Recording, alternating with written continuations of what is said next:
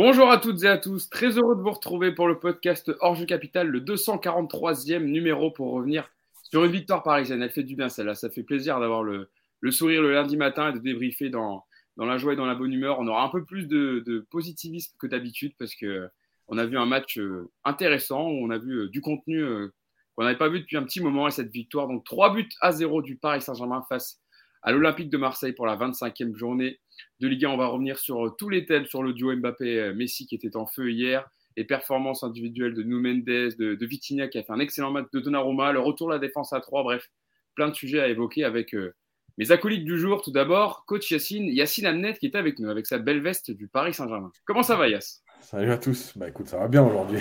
Le sourire aujourd'hui, Yass. Ouais, on en avait marre de souffrir et hier on a enfin pris du plaisir, on a enfin passé une bonne soirée, un bon réveil ce matin, voilà, tout va bien. On a attendu quand même, Yacine, le 26, euh, allez, je reprends hier, le 26 février 2023 pour prendre du plaisir en, 2023 quand même. Mieux vaut tard que jamais. Hein. deux mois pour voir un match abouti, c'est, ça faisait quand même, euh, ça, ça commençait quand même à durer. Nicolas Puravo, également qui est avec nous avec, lui aussi, c'est pas une veste, mais c'est un beau maillot du Paris Saint-Germain. Ouais, puis déjà, je vois passer des... plein de messages. Hein. Nico, il est propre, il est habillé. Euh, c'est pas très sympa pour les autres fois, mais ouais. Bonjour à tous, content de vous retrouver. Effectivement, euh, matinée euh, ensoleillée, radieuse, tout va bien ce matin. Ouais. Mais tu vois, je, je, pour, pour rien trahir en off, j'ai dit à Nico Ah, t'as un beau maillot, etc. T'es bien, bien rasé, bien sonné. Il m'a dit Bah oui, parce que j'ai eu le temps de me doucher. D'habitude, c'est trop tôt, mais là, midi, c'est la bonne heure, du coup, Nico. Bah ouais, puis le lundi, je travaille pas, donc c'est cool le lundi. C'est le maillot de Mousse, hein, c'est lui qui me l'a envoyé, il me l'a offert. Ah, bah voilà, on salue Mousse également qui euh, n'est pas avec nous. Il paye en maillot. Toi, il paye en maillot, Mousse. Ouais, bah, c'est pas mal. Hein. Moi, j'aimerais bien te payer en maillot. Écoute, hein. en plus, est-ce qu'il y a un, as un flocage derrière? Bah ouais, Mousse. non. Moi, je rigole. pas de flocage. Bah, tu sais, moi, pour mon anniversaire, je crois que je l'ai déjà raconté dans le, dans le podcast, mais il m'avait offert, il y a pas, pas mon anniversaire en novembre 2022, mais novembre 2021, il m'avait offert le maillot de Thomas Meunier porté euh, en Ligue des Champions quand même. Donc, euh, beau cadeau aussi. Alors après, euh, cadeau empoisonné ou pas, vous je sais que vous, on n'a pas des grands fans de Thomas Meunier ici, mais, mais quand même, c'est un beau cadeau.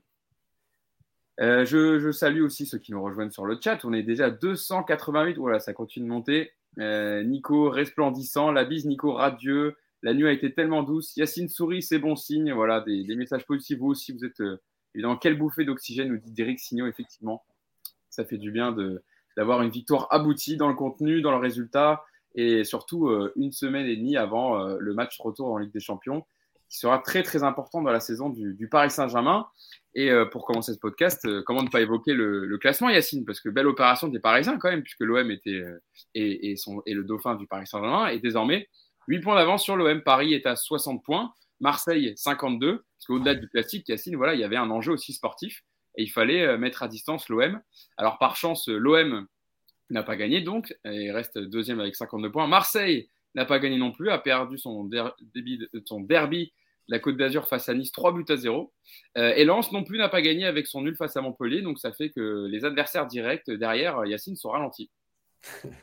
c'est ce qui est bien avec le PSG, c'est que ils nous mettent dans le doute, mais en fait, en un week-end, tout est réglé, tout, tout, est rentré dans l'ordre, euh, tout le monde a décroché. Et euh, on reviendra après, mais moi, j'ai juste un petit regret sur la soirée d'hier, c'est que je pense que Prime, enfin, c'est pas cool Prime d'avoir coupé les micros des tribunes, parce qu'on n'entendait rien du meilleur public du monde. Donc, j'ai pas compris pourquoi ils n'avaient pas mis le son des tribunes. Vous avez une, vous avez une info ou pas? Alors, je crois que je crois qu'il y avait des. Alors, j'ai vu des vidéos passer, comme quoi, enfin, je sais que ça, a souvent été évoqué, il y avait des supporters marseillais qui quittaient le stade au bout de. Après, le, après le deuxième but parisien. non, pas le meilleur public. Non, non, non, non, je peux pas te laisser dire ça. Le meilleur public du monde ne quitte pas le stade à 2-0 à la mi-temps et surtout encourage son équipe. Je, non, je peux pas te laisser. Non, il, faut que, il faut tout de suite qu'on aille chercher des infos parce que c'est pas sérieux. Non, alors je, sais que es on est dans le troll effectivement, mais c'était pas à la mi-temps quand même. Je sais, c'était quand même, je crois, après le deuxième but. Donc euh, le deuxième but, euh, de Messi à la 29, ouais, 29e. Donc oui, je crois que c'était donc après le troisième but, pardon, 55e, où là, je pense qu'ils se sont dit, euh, ça commence à faire beaucoup euh, dans la valise. et voilà, c'est un petit chambrage, effectivement. Nous aussi, hein, voilà, on a, il y, a, y, a, trois semaines, on ne faisait pas les malins en Coupe de France quand on a été éliminé. C'est normal de chambrer un peu et ça fait partie de, de, la rivalité entre, entre Parisiens et Marseillais, dans la bienveillance, évidemment. bon, Nico, je vous ai demandé un, petit mot pour me décrire la soirée d'hier avec cette belle victoire du Paris Saint-Germain. Donc, le doublé de Mbappé, on en parlera tout à l'heure, qui atteint les 200 buts hein, dans son histoire avec le Paris Saint-Germain. Il égalise Edinson Cavani dans, l'histoire du Paris Saint-Germain. Un but de Messi euh, également, qui est le duo frappé très fort hier, on en parlera. Mais toi, Nico, euh, pour décrire la, soirée, tu as choisi le mot ludique. Bah ouais, c'était une soirée sympa. Euh, déjà, Yacine, je trouve que c'est c'est pas très sympa de se moquer comme ça du public parce que 65 000 personnes pour un entraînement ouvert au public, moi je trouve que c'est déjà une, une belle affluence, franchement. Ah, Après, au bout d'une demi-heure, c'est normal. Hein, c'est un peu chiant les entraînements. Hein. Tu regardes les mecs faire des réciter les gammes et tout, c'est pas toujours drôle. Donc, euh, donc déjà voilà, parenthèse fermée sur euh, moi je donc je pense un très grand public au contraire, euh, qui nous a pas trop emmerdé, qui nous a permis justement d'entendre un petit peu tout ce qui se passait sur le terrain et ça c'est bien aussi. Et après soirée ludique, ouais ludique pour les spectateurs. alors pour le coup peut-être pas pour les 65 000 Marseillais, mais pour tous les supporters parisiens, c'était vraiment une soirée agréable. on a revu du football. Euh, on a vu des choses simples, on a vu du mouvement, on a vu de l'envie, on a vu de l'impact dans les duels. Donc, euh, ouais, ouais, moi j'ai passé une, soirée agréable. J'avais du mal à, j'avais du mal à être excité par ce classico et euh, agréablement surpris par ce PSG qui m'a, voilà, qui m'a redonné vraiment le sourire sur les attitudes notamment. Et puis je pense aussi ludique pour les joueurs parce qu'on a vu justement une équipe qui prenait plaisir à jouer ensemble, ça s'est vu, qui prenait plaisir à je pense, à faire les efforts, à, faire des compensations, à s'aider les uns les autres. Voilà, j'ai retrouvé des, des, attitudes beaucoup plus agréables et euh, ça nous a donné le sourire à nous, mais ça a aussi donné le sourire, j'ai l'impression, aux joueurs pendant la rencontre, parce que voilà, j'ai, vraiment vu plein de choses positives sur le terrain. Donc voilà, c'est effectivement mon mot ludique. J'avais d'autres mots, mais euh, pour pas être censuré par YouTube, je ne pourrais pas les, donner, mais je vous les donnerai dans le groupe si vous voulez. Non, c'est bien ludique. Ça résume bien effectivement ta, ta première réaction sur la victoire d'hier. Et voilà, ça a donné le sourire aux, joueurs et également aux supporters et ceux qui nous suivent. Hein. je, remercie tous ceux qui sont déjà en, direct avec nous. Euh, je relayerai vos messages au maximum euh, dès que je le peux. On est 426 déjà en direct. Je salue notamment Harald de 82 qui me dit salut à tous. Hugo le Meusien, je te passe le bonjour de la Moselle. Eh bien, salut à toi Harald. Comme quoi, même la Lorraine est rouge et bleue. Effectivement, il euh, n'y a pas de quoi s'émerveiller en ce moment dans les clubs lorrains avec Nancy qui galère en national. et Metz quand même qui fait une bonne saison en, Ligue 2. Mais voilà, effectivement, pas de, pas de club lorrain, donc euh, le Paris Saint-Germain, effectivement, euh, ça, ça, nous réunit toujours. Les supporters depuis longue date, effectivement, du Paris Saint-Germain, même si j'ai Nancy un peu dans mon cœur. C'est les premiers matchs, on va dire, que j'ai vus à Marcel Picot. Et il n'y en a que ce qu'on mérite. Et on mérite de la région d'où on, vient. Yacine, ton mot à toi, pour résumer la soirée, c'est cohérent. Explique-nous pourquoi. Le mec chiant, toujours des mots. non, mais c'est intéressant à développer. Non, mais en fait, en fait, cohérent parce que c'est juste ce qu'on attend du PSG et notamment, par exemple, contre Marseille, on en avait parlé avant la Coupe, l'histoire de la profondeur, l'histoire du pressing marseillais, des espaces laissés, etc. En fait, le PSG a été bon hier, il n'y a pas de problème là-dessus. En fait, le PSG juste été cohérent et, en, rapport avec ce qu'il doit être capable de produire régulièrement. Voilà, des joueurs qui jouent à leur poste, euh, des joueurs qui jouent simple. Euh, on y reviendra plus longuement après, mais euh, euh, qui utilisent alors leur qualité, mais les faiblesses de l'OM. Euh, et comme par hasard, euh, eh ben, il n'y avait que deux offensifs sur trois. Et depuis le début de l'année, je dis, je répète qu'il y en a un trop à chaque fois. alors cette fois, cette fois-ci, c'était Neymar. On reviendra après dans le détail sur celui de trop. mais voilà, en fait, tu as été cohérent. Été cohérent parce que tu as utilisé les joueurs à leur poste, les joueurs à leur meilleur, dans leur meilleur rôle. Euh, et dans leur meilleur rôle, et en plus dans, un rôle qui convient à l'équipe. On reviendra après sur le positionnement des trois derrière, parce que je pense qu'il y a une des clés de ce qui s'est passé hier là, et la cohérence, elle est là. Et Yacine, peut-être que tu peux afficher la, composition hein, hier du, du Paris Saint-Germain et de, l'Olympique de Marseille, donc pour ce, pour ce classique. C'est vrai que Nico, par rapport à la composition, je l'ai souvenir, moi, il y a trois semaines en Coupe de France, on avait eu un droit à un 4-4-2 en losange avec Messi Neymar devant avec donc une défense à 4. Là, Nico, euh, Galtier a revu ses plans, a mis cette défense euh, à 3 ou à 5 comme vous voulez, euh, qui avait bien fonctionné en début de saison et clairement il a, gagné son, il a remporté son match Galtier tactiquement par rapport à, l'OM d'Igor Tudor. Ouais, il y, a deux choses dans cette compo. D'abord, il y a effectivement ce retour à la défense à 3, qui est plutôt cohérent dans la mesure où l'effectif a été bâti par rapport à cette tactique. Euh, on a basculé sur une défense à 4 en milieu de saison pour, pour évidemment des, des, raisons essentiellement d'infirmerie ou de méforme, mais, mais ce système de, défense à 3, c'est quand même à la base sur le, le, système sur lequel tout a été pensé et travaillé pendant la préparation. Donc déjà, on retrouve une certaine cohérence.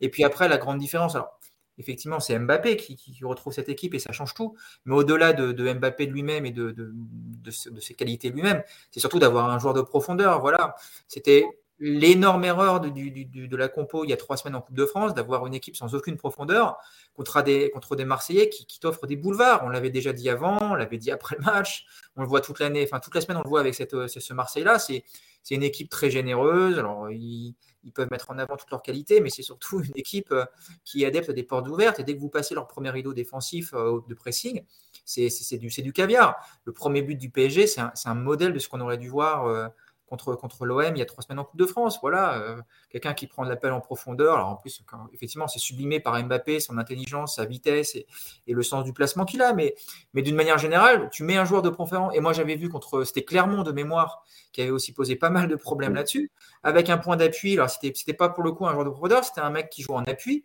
et ça avait énormément gêné l'OM. Et ça, Galtier, ça a été son énorme erreur du, match de Coupe de France. Sa compo était complètement bancale. Et euh, on avait dit en rigolant, et en fait, on rigolait pas du tout, qu'un Ekitike aurait fait beaucoup plus de bien qu'un Messi ou qu'un Neymar avec un système à deux attaquants contre, dans, ce match-là. Donc, euh, c'est ce qui a changé hier, vraiment au-delà de, au-delà de toutes les considérations. Je pense que voilà, c'est juste une logique, une cohérence dans la composition d'équipe par rapport au système. Et puis, euh, et puis une attaque qui correspond parfaitement aux faiblesses de l'OM. Un passeur comme Messi, un mec qui prend les espaces comme Mbappé, et puis tu t'es régalé. 3-0 à l'arrivée, c'est un score ultra flatteur pour l'OM. Ça aurait dû tourner à 5-6-0 et ça aurait été assez normal. Donc euh, évidemment que c'était beaucoup mieux.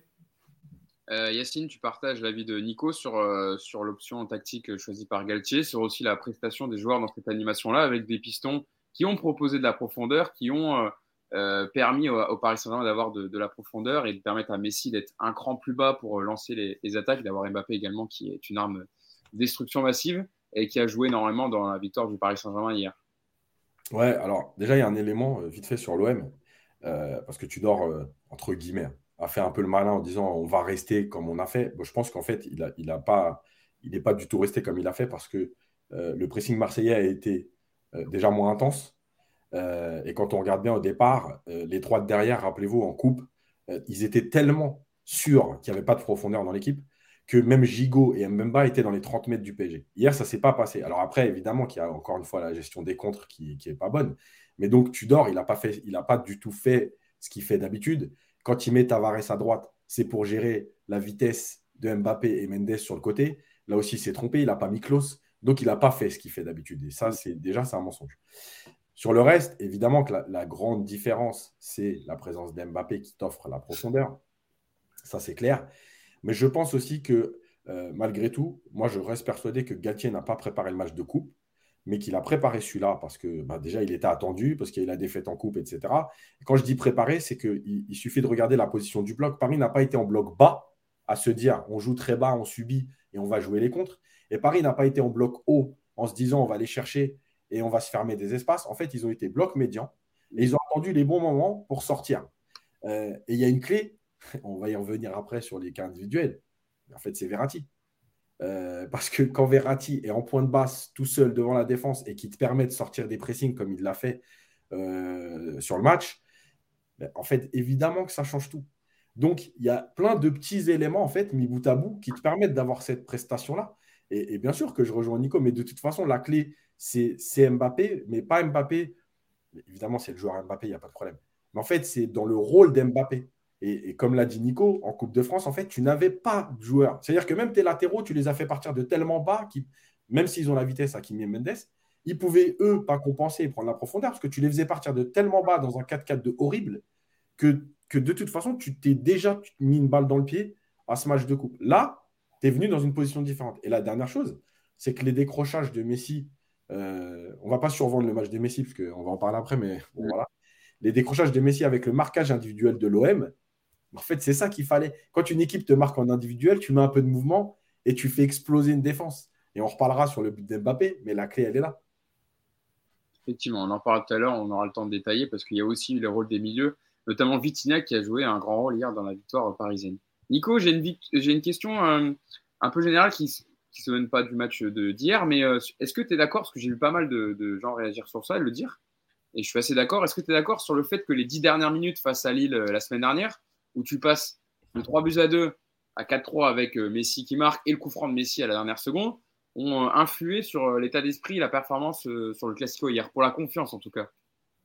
Oui, bah oui, il n'y a pas besoin d'avoir fait 10 ans d'études en psychologie pour se, pour se rendre compte qu'il vaut mieux arriver à Marseille avec une victoire une semaine avant qu'une défaite. Ah, mais c'est le, comment Oui, sur le, scénario, bien sûr. Bah, en fait, cette victoire contre, contre Lille, ce qu'on a dit la semaine dernière, elle est importante parce qu'en fait, elle montre déjà que les joueurs, ils n'ont pas lâché Galtier. Donc déjà, c'est un signe assez important. Voilà, un groupe qui aurait complètement abandonné l'idée de travailler avec Galtier, qui n'en pouvait plus. Enfin voilà, ça aurait, ça aurait évidemment pas fini comme ça. Ce match-là, il a prouvé qu'il y avait du caractère, qu'il y avait de la fierté, qu'il y avait, euh, qu'il avait toujours ce refus de la défaite. Et évidemment que ce, ce, retournement de situation, il a fait du bien aux têtes. Après, ça a été une bonne semaine de préparation et de travail, même si on a un peu rigolé parce que parce que deux jours de repos, parce qu'entraînement ouvert au public le jeudi, où forcément tu travailles pas, tu travailles pas tactiquement comme tu peux travailler à huis clos. À l'arrivée, on a vu que ça a été effectivement un match euh, je ne vais pas dire un match tournant dans la saison parce que c'est trop, trop tôt pour, pour l'affirmer, mais en tout cas, c'est un match qui va compter parce que, parce que déjà, tu ne tu viens pas à Marseille en position de, de, perdre la tête de la Ligue 1, donc c'est déjà une pression en moins. Et puis surtout, ça voilà, ça, une victoire comme ça, forcément, ça, te, ça, te, ça crée une dynamique, ça crée une, une petite, un petit sursaut d'orgueil. Évidemment que c'est bénéfique. Maintenant, euh, au-delà de ce qui s'est passé euh, samedi euh, dernier, ce qu'on a vu hier, c'est encore une fois voilà, on a retrouvé un PSG avec un plan de jeu clair, avec. Euh, alors, c'est. C'est pas non plus, euh, voilà, c'était pas une tactique à la, Guardiola hier. Attention, on va pas faire de Galtier le, nouveau euh, tacticien mondial. Attention, on va pas se, faut pas se leurrer. Hein. Ça restait assez basique, mais au moins c'était bien pensé par rapport aux qualités des joueurs sur le terrain. Voilà, c'est tout ce qu'on demande. Et quand on rigole en disant que le PSG en fait joue comme une équipe de vétérans où on balance sur le mec qui cavale devant, c'est évidemment de manière, euh, on, rigole de ça, mais tu vois ce qu'on veut dire. Voilà, hier, tu savais que Mbappé, dans les espaces et dans la vitesse, il pouvait faire un carnage. À partir de là, bah, tu acceptes de jouer sur un bloc. Euh, tu n'es pas en pressing ultra haut parce que ça n'a aucun intérêt. Euh, voilà, tu laisses Marseille sortir sur du pressing et puis en sortant intelligemment le ballon, derrière, tu punis. Donc c'était voilà, c'était, c'était bien par rapport à ça et c'est effectivement dans la continuité du match de Lille où on a retrouvé un petit peu de jambes, un peu de mental, un peu de, un peu de tout en fait. Et donc maintenant, il va falloir confirmer ça. Juste, Hugo, vite fait, une parenthèse. Pour pas survendre la victoire face à l'OM, encore une fois, c'est pour ça que je disais cohérent. C'était bien et ça fait plaisir et, tout. Juste, Marseille n'a pas battu une équipe du top 5. Euh, ça veut dire quoi? Ça veut dire que Marseille, avec leur tactique, dès que tu as une équipe en fait, qui sait un peu sortir le ballon, qui a 2-3 joueurs qui savent jouer au ballon, en fait, cette équipe, elle explose. Marseille n'a pas battu une équipe du top 5 cette saison. Ah, puis ça, ça, met surtout en avant, encore une fois, Tudor a été énormément, et encore, je l'avais je l'avais dit, Marseille travaille bien cette saison et Tudor fait du, très bon ah boulot avec ce groupe. Mais hier, on va peut-être pas, on parle de, enfin, il y en a qui ont parlé de la victoire tactique de Galtier. Moi, j'ai envie de surtout parler de la défaite tactique de Tudor parce que sa composition d'équipe et son, son, plan de jeu, il est absolument pas adapté. Et ça, je sais plus à quel entraîneur ça avait été un petit peu le cas aussi. Euh, je crois que c'était avec Villas-Boas, pareil, qui avait euh, je suis pas sûr à vérifier, mais euh, il me semble que c'était avec Villas-Boas où l'OM avait fait pareil, une tactique super agressive. Ils avaient fait un énorme pressing. Au parc, non Oui, c'était au parc, ouais. Et, on, les, on, les, on les foudroie, on les mm. foudroie complètement. Mm, mm. Et hier, tu dors, euh, il donne le bâton, il donne vraiment le bâton. Tu peux pas jouer euh, avec autant d'espace avec Mbappé en pointe. C'est du, suicide. Et, et là où, là où c'était bien, c'est que Galtier a mis une compo d'équipe et les, les, joueurs ont fait en sorte que voilà, ces défauts marseillais soient exploités à plein régime. Et en ça, pour ça, c'est très bien. Et Galtier, pour le coup, on doit, aussi lui dire bravo malgré tout. Je lis vos réactions, effectivement, en, direct. Vous, vous, interagissez avec nous sur euh, la victoire hier du Paris Saint-Germain face à l'OM. Il y a Pascal Allan qui me dit bonjour tout le monde, désolé pour le retard, mais bienvenue, rentre dans le monte sur le bateau avec nous dans le podcast en direct si tu regarderas en replay si tu veux voir le début. Il y a, il y a Dapafine Gomis qui me dit Pour moi, de la manière dont on a joué hier, si tu remplaces Hugo par Mbappé, on leur fait la même chose tellement le système était bien rodé. Alors, je suis pas sûr quand même que j'ai la même vitesse qu'Mbappé, mais, euh, mais je comprends l'idée. Et euh, Peut-être Hugo et Kitike Peut-être, ouais.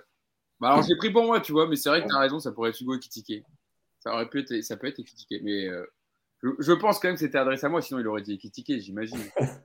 euh, Yacine, justement, et Nico en parlait sur la composition de l'OM et ça joue aussi peut-être un rôle sur la victoire parisienne hier. Euh, il y a Alim Denzen qui nous dit Yacine, il faut quand même euh, être honnête, l'absence d'Elbemba qui est un des meilleurs défenseurs de Ligue 1 cette saison, change tout parce que c'était lui qui aurait été au marquage de. Et là, Eric Bailly, euh, ça fait longtemps qu'il n'avait pas été titulaire. Il a eu une grosse suspension de, de six matchs. Et c'est vrai que Bailly, il a été très en retard sur le marquage individuel qu'il devait faire sur Mbappé. Oui, elle, change, un peu la, donne. C'est logique quand, tu as un absent comme enfin, c'est ton meilleur défenseur depuis le début de la saison. Donc bien sûr que ça change. Mais elle ne change pas fondamentalement les choses parce que quand, quand Mbemba est là, euh, Marseille n'a pas gagné tous les matchs. Quand Mbemba est là, les espaces sont les mêmes ou ils sont ailleurs en tout cas. Euh, la seule chose, c'est que tu peux peut-être rattraper quelques coups par sa vitesse et sa puissance. Mais, euh, mais elle ne change pas fondamentalement ce qui se serait passé. Peut-être que tu aurais eu, au lieu de. Parce que Paris peut quand même mener 4-0 à la mi-temps. Euh, peut-être qu'au lieu de mener 4, enfin, de pouvoir mener 4-0, ouais, peut-être que tu peux, euh, as que deux ou trois occasions et pas cinq. Voilà, mais, mais fondamentalement, le jeu de l'OM, ça reste le même et les espaces existent quand il y a, quand il y a Mbemba ou quand il n'y a pas Mbemba. Un peu plus quand il n'y a pas Mbemba, c'est clair. la seule différence pour moi, c'est peut-être que s'il y a Mbemba, ouais. peut-être qu'il ne met pas Tavares à droite. Voilà, aussi peut-être, euh, donc ça joue aussi peut-être sur le fait que Klaus était remplaçant, que Kolasinac ah, était en piston, et peut-être qu'il aurait mis Kolasinac un cran plus bas dans la défense. Enfin, ça aurait pu euh, changer quelques, quelques trucs dans la compo marseillaise. Yacine, je te garde sous la main en même temps que je te faisais réagir sur Mbemba pour passer à notre deuxième partie, sur le duo Mbappé-Messi, évidemment, qui était euh, dans tous les coups hier. Avec, ils ont été surtout, voilà, c'est eux qui ont fait de tous les buts et les passes décisives. Mbappé et est passé meilleur buteur du championnat avec euh, donc 17 buts, avec son doublé hier euh, et trois passes décisives cette saison en Ligue 1. Mais surtout, il a égalé le record de d'Edinson Cavani et ses 200 buts, euh, toutes compétitions confondues avec le Paris Saint-Germain. Bon, il n'a pas marqué le 201e, hein, je pense que c'était pour le faire au parc, on est d'accord Il n'est pas parti le chercher à fond, quoi mais ça aurait été bien aussi au Vélodrome, ça aurait été marrant. Bah, il y en a qui étaient partisans aussi de ça, Yacine dit quand même marquer, euh, passer, de, devenir le meilleur buteur d'histoire du PSG dans un classique au Vélodrome. Ouais, enfin bon, euh, franchement, battre un tel record dans ton salon, c'est un peu triste, quoi. Vaut mieux faire ça au parc. Moi, je, je pense que c'est mieux quand même. Après, si Mbappé, si Mbappé il est vraiment fort dans le calcul, euh, contre Nantes, même s'il a des grosses occasions, il offre les buts aux autres et il nous met le 201e pour face au Bayern et ce sera très bien. si en plus euh, tu permets de te qualifier avec ça, alors là, ça, ça rappellera, ah rappellera très longtemps. Euh, j'ai regardé un Cavani, il est arrivé à 200 buts en 301 matchs. Et Mbappé, c'est 200 buts en 247 matchs. Ah, juste pour vous dire quand même le, le, le, le talent euh, qu'on a au Paris Saint-Germain. Mbappé, Messi, Yacine. parce que c'est vrai que le duo hier a été, je dis, dans tous les bons coups ils sont beaucoup trouvés. Et surtout, j'ai une question adjacente à ça, Yacine. Euh, est-ce que cette victoire et le duo hier qui a été euh, très en forme renforce une nouvelle fois le fait que Paris ne peut pas jouer avec les trois devant et que Paris joue mieux avec uniquement Messi et Mbappé Alors, Messi Mbappé ou Neymar Mbappé Moi, je reste Neymar Mbappé. Ouais, moi, je reste persuadé que le seul indispensable, en fait, c'est Mbappé. Encore une fois, le talent, tout ça, il n'y a pas de problème. C'est par rapport aux qualités et ce qu'il apporte dans le jeu, notamment cette profondeur qui n'existe pas quand il n'y a que Neymar et Messi. Euh, donc c'est lui, dans les trois, qui est indispensable. Euh, ensuite, tu as euh, les rôles qui étaient bien définis avec un Messi qui pouvait avoir cette liberté un peu de décrocher, de venir parfois plus comme un meneur de jeu qu'un deuxième attaquant, pour lancer Mbappé, et notamment à cause de ce marquage individuel qui fait qu'il était un peu suivi, euh, d'ailleurs, ça a posé des problèmes, les déplacements de Vitinha et Messi. Mm. Euh, on en reparlera sur le milieu après, mais euh, parce que les Marseillais, à un moment donné, ne savaient plus vraiment qui, ils devaient suivre ou dans quelle zone. et sur le but, ben, tu as Vitinha qui est un peu dos au jeu, qui est remis sur Messi, Messi qui se retrouve libre parce que le marquage n'est pas bon. Et puis l'appel de balle d'Mbappé dans, dans l'espace qu'il faut. Bon, il a quand même un espace de 45 mètres sur 35 mètres à, utiliser, mais, mais il l'utilise très bien. Son appel, il est parfait, le timing est bon, etc. je pense qu'il y a euh, aussi dans, cette relation, peut-être. Euh, pourquoi je dis souvent qu'il y en a un de trop? En fait, c'est parce que quand ils sont les trois, ils ne font que se chercher. Encore une fois, ce n'est pas le problème des trois. C'est ce qu'ils font avec le ballon quand, ils sont à trois. Et le truc, c'est que quand, il n'y en a que deux, et vous regarderez souvent, hein, encore une fois, quand c'est Mbappé, Messi ou Mbappé, Neymar, en fait, bien sûr qu'ils se cherchent, il n'y a pas de problème, puisque c'est comme déjà, ils sont, ils sont proches l'un de l'autre, mais euh, offensivement. Mais l'avantage de ne pas avoir le troisième, c'est que si un des deux a le ballon et que l'autre n'est pas libre, en fait, le joueur doit jouer avec les autres. Or, quand il y en a deux, quand il y a les trois, et eh ben en fait, si par exemple Mbappé a le ballon et qu'il n'y a pas Messi, ben, il peut chercher Neymar. Si Neymar a le ballon et qu'Mbappé n'est pas disponible, il peut chercher Messi. Et en fait, du coup, ça force ce jeu à trois.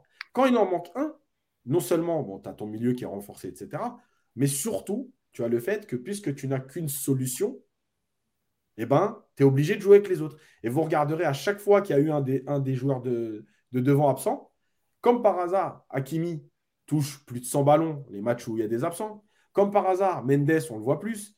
Euh, comme par hasard, Verratti touche plus. Voilà, tu vois ce que je veux dire. C'est tout est lié. Et je continue de penser qu'il y en a un de trop et que euh, c'est pas où enfin celui de trop, ce sera jamais Mbappé.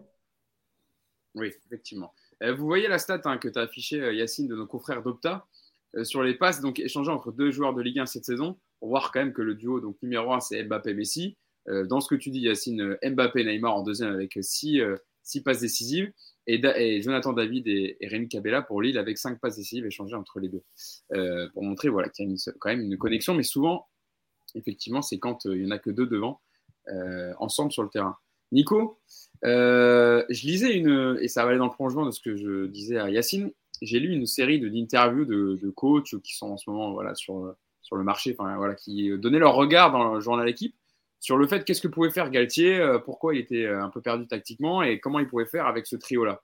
Et j'avais notamment vu une, réponse de Olivier Dalloglio qui répondait qu'en fait, Galtier, s'il veut réussir tactiquement, il doit se passer d'un des joueurs, un des trois devant, et en mettre un sur le banc c'est vrai que c'est compliqué au Paris Saint-Germain parce que tu voilà, es obligé de mettre les trois. Mais si Galtier veut réussir à, mettre en place euh, ce qu'il veut faire, bah en fait, quand Neymar revient de blessure, c'est limite de dire alors il faut pouvoir le faire. Hein, là, je dis ça, c'est la théorie, mais de dire bah, Neymar, en ce moment, ça tourne bien avec euh, Messi et Mbappé.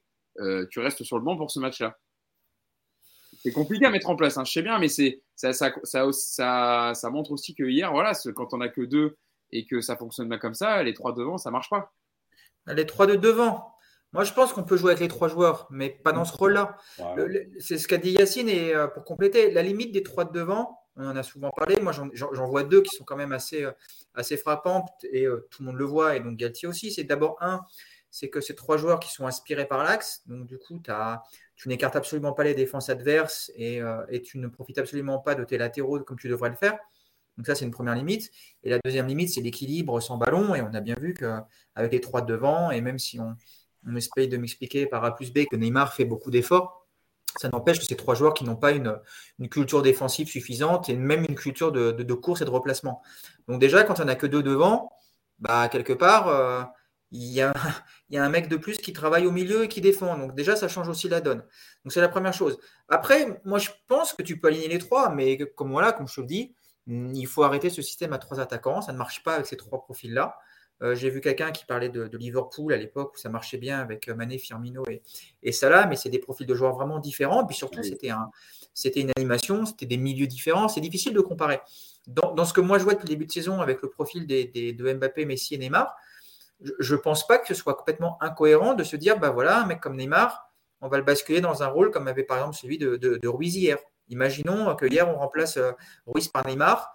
Est-ce que ton équipe perd en puissance, perd en équilibre, c'est compliqué.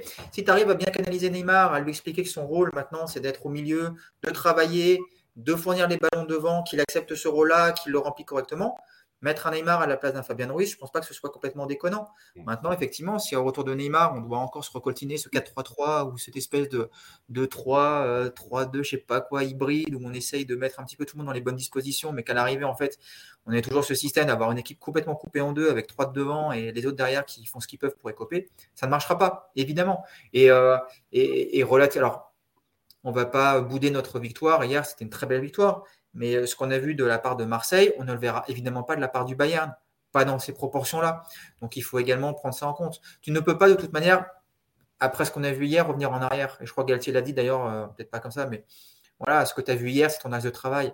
Tu dois développer cette équipe, tu dois travailler sur cette formation.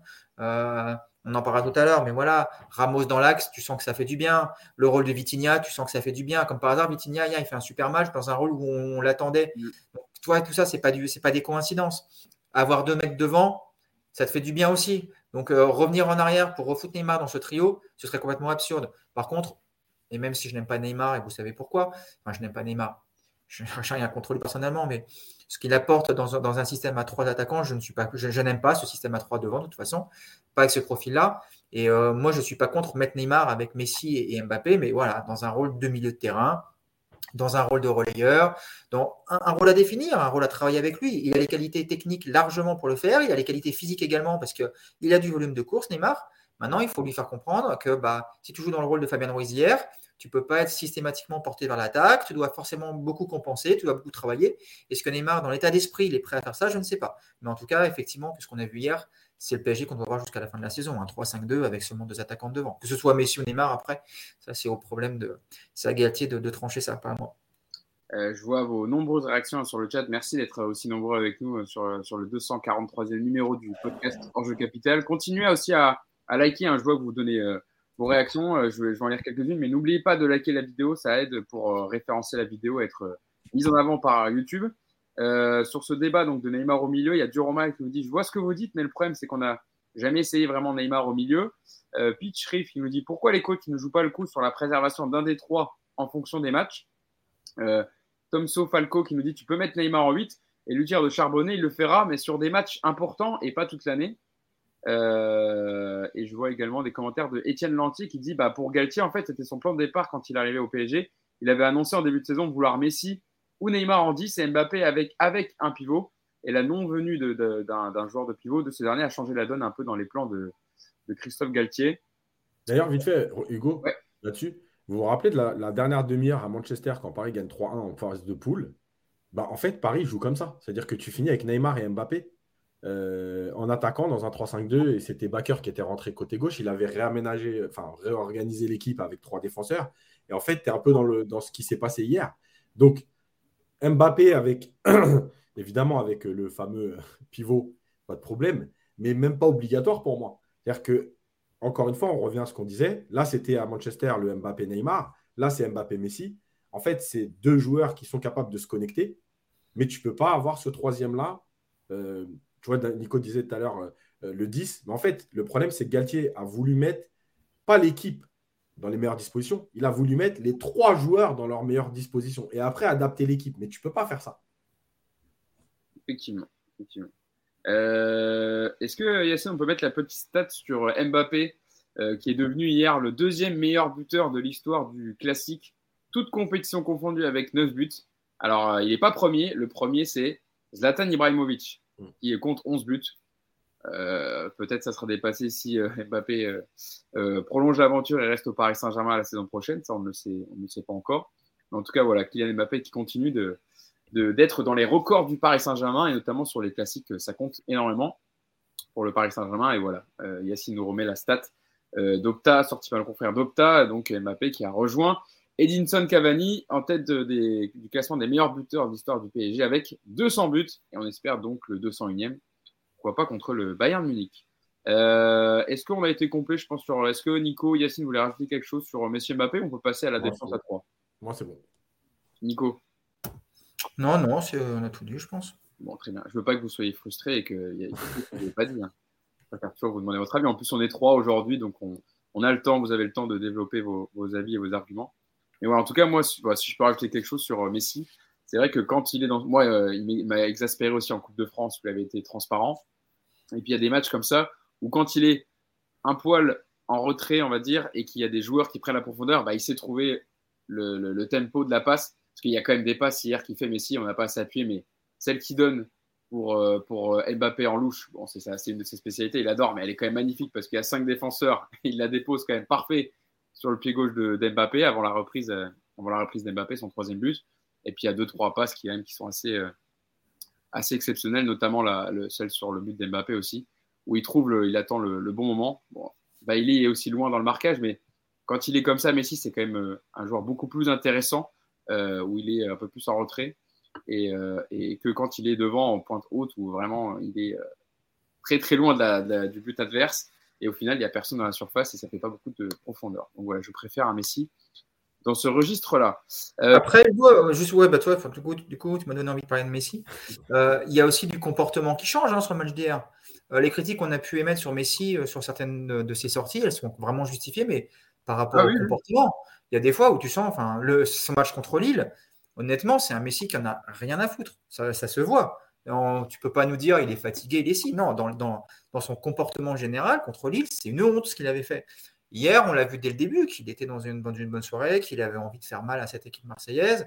Et effectivement, quand, euh, quand ça combine comme ça avec, euh, avec Mbappé et qu'ils sont tous les deux euh, un petit peu sur la même longueur d'onde, évidemment, c'est fait des ravages. Mais je trouve que ce qu'on a dit sur Messi était vraiment justifié pour le coup. Et c'était pas que dû à son placement. Non, non, mais c'est pour ça, hein, tu as raison de le dire, Nico, mais il, a été horrible et transparent contre Lille avant qu'évidemment il sauve le PSG avec ce coup franc. Euh, même contre Marseille il y a trois semaines en Coupe de France, parce qu'on parlait beaucoup en comparaison de ce match-là où il avait été aussi euh, euh, très transparent.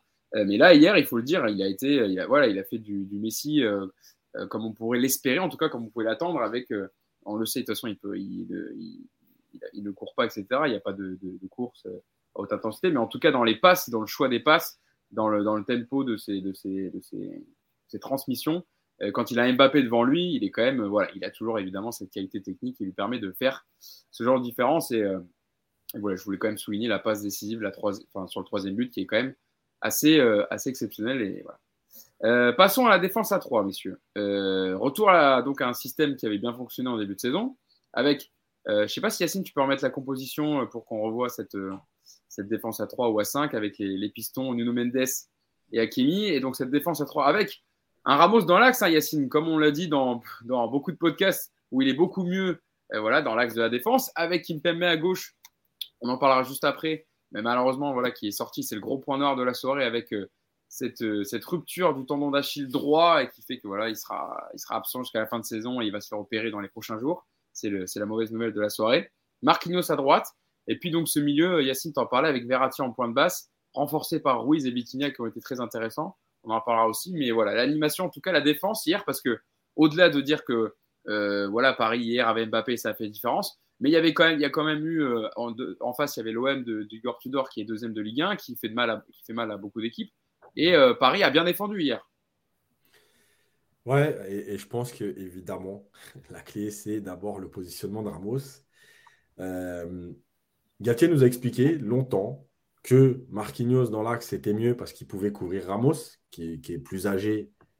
Le problème, c'est que quand tu mets Ramos à droite, que Marquinhos doit couvrir dans le dos de Ramos, bah Marquinhos, il s'excentre de l'axe pour aller couvrir Ramos. Résultat, tu as un axe qui est ouvert. Donc, qu'est-ce qui se passe? Est-ce que c'est l'axe gauche qui vient intérieur, mais qui libère complètement le couloir gauche, ou qui reste un peu excentré couloir gauche, et du coup, tu as un boulevard à l'intérieur? La différence, c'est qu'avec Ramos dans ce poste-là, d'ailleurs, si vous avez remarqué, Ramos n'a pas hésité à aller chasser deux, trois fois dans le camp marseillais. Il est sorti un peu de, sa zone de défense pour aller. Euh, ben oui, mais pourquoi? Comme Marquinhos, hein, d'ailleurs. Comme Marquinhos aussi. À un moment, même Marquinhos, il était aux avant-postes il n'a pas eu marqué. Je vais en parler de Marquinhos. Pourquoi? Ramos, pourquoi? Il est parti chasser. Du coup, pourquoi il y va? Parce que lui, il sait déjà que défendre en avançant, c'est mieux. Et en ayant un joueur de chaque côté, en fait, c'est eux qui vont le couvrir et pas l'inverse. Donc, déjà, c'est une première animation différente quand tu as Ramos dans l'axe. La deuxième chose, Marquinhos, d'abord à droite, puis à gauche. Alors, déjà, là, euh, il va falloir l'enregistrer parce que je vais féliciter Galtier. Vas-y, attention. Euh, Écoutez, ouvrez vos oreilles. Yacine va dire un compliment sur Christophe Galtier. Alors, déjà, évidemment, Marquinhos axe droit. Ce qu'on a réclamé, on n'est pas des entraîneurs, mais on l'a quand même réclamé un petit peu depuis le début de saison. Bah, euh, excuse-moi, Yacine, mais tu es entraîneur. Ouais, ouais, non, mais je veux dire pas professionnel. Donc, j'ai pas le diplôme professionnel. J'ai quelques diplômes. Pour nous, tu l'as. C'est comme si tu l'avais, tu sais. Et donc, Marquinhos, ça lui a permis de défendre en avançant. Première chose. Ça lui a permis de participer au jeu, comme sur cette action où sa conduite de balle est horrible, mais en tout cas, il se crée une occasion. Euh, mais en fait, là où je vais féliciter Galtier, c'est que quand Kimpembe se blesse, Galtier nous a habitués à faire du poste pour poste. Sauf que là, enfin, il s'est dit, je vais prendre le risque, entre guillemets, de faire passer Marquinhos à gauche, de mettre Danilo à droite. Enfin, Danilo sur son bon pied. Marquinhos qui est quand même plus à l'aise techniquement, techniquement. Donc, d'être à gauche, ça lui pose moins de problèmes. Comme par hasard, donc, tu as trois joueurs où ça correspond plus à leur qualité. Et avec ballon, c'était mieux. Et sans ballon, c'était mieux. Et dans l'animation, c'était mieux. Mais en fait, il n'y a pas de hasard. Une fois que tu as arrêté tes bêtises de mettre les joueurs n'importe où et de ne pas toucher parce qu'il faut rien toucher. Et quand il y a un changement, c'est poste pour poste et surtout ne rien changer. voilà, c'est ce qu'on a vu hier. Donc bravo à Galtier d'avoir su remettre Daniel, enfin d'avoir su, d'avoir changé, d'avoir pris l'initiative de changer Marquinhos, de le passer à gauche, qui a été très bon d'ailleurs aussi à gauche, qui a participé au jeu parce qu'il était couvert. Et dans cette animation, il y a aussi le rôle de Mendes et, et, Mukele, parce que le retour de Mendes en première mi-temps sur Tavares, il est énorme. Euh, parce qu'il a du retard. Euh, franchement, ce joueur, c'est.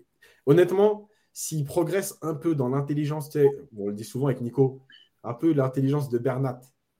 Mais franchement, ça peut devenir exceptionnel ce joueur. Ah, mais il est. Il Ou, de, backer. Ouais, je te laisserai. T'as vu, as vu quand même Nico, as vu Nico quand même que Yacine a réussi à placer backer tout à l'heure. Toujours un petit mot pour se faire plaisir. Ouais, bah, je sais. Ouais, c'est surtout me faire plaisir, je suis pas sûr. Hein. Non, parce que, parce que ce match-là, grosse entrée à, Manchester, bah si vous vous en rappelez. Bah euh, et donc, euh, ce qui se passe, c'est que Emukele qui apporte là-bas sur son couloir, moi je le préfère moins dans le couloir. Mais hier, voilà, il avait une heure dans les jambes, il a fait ce qu'il avait à faire défensivement. Il a apporté de temps en temps, mais sans, sans exagérer, parce que je pense qu'il n'avait pas les cannes pour tout faire. Euh, voilà, bah, ça donne cette animation. Et après on, après, on reviendra sur les millions, parce qu'évidemment, c'est encore une fois le collectif aussi hier qui a, qui a brillé. Et Moukielé, quand même, je te laisse réagir, euh, Nico, sur, sur tout ça, sur cette défense qui a bien fonctionné. Mais Moukielé, quand même, il n'avait plus joué depuis le 15 janvier face à Rennes. Hein. Ça faisait quand même euh, un, petit moment. Le mec, il revient pour un classico titulaire en piston droit. Il a été, il a été très bon, Moukielé, hier.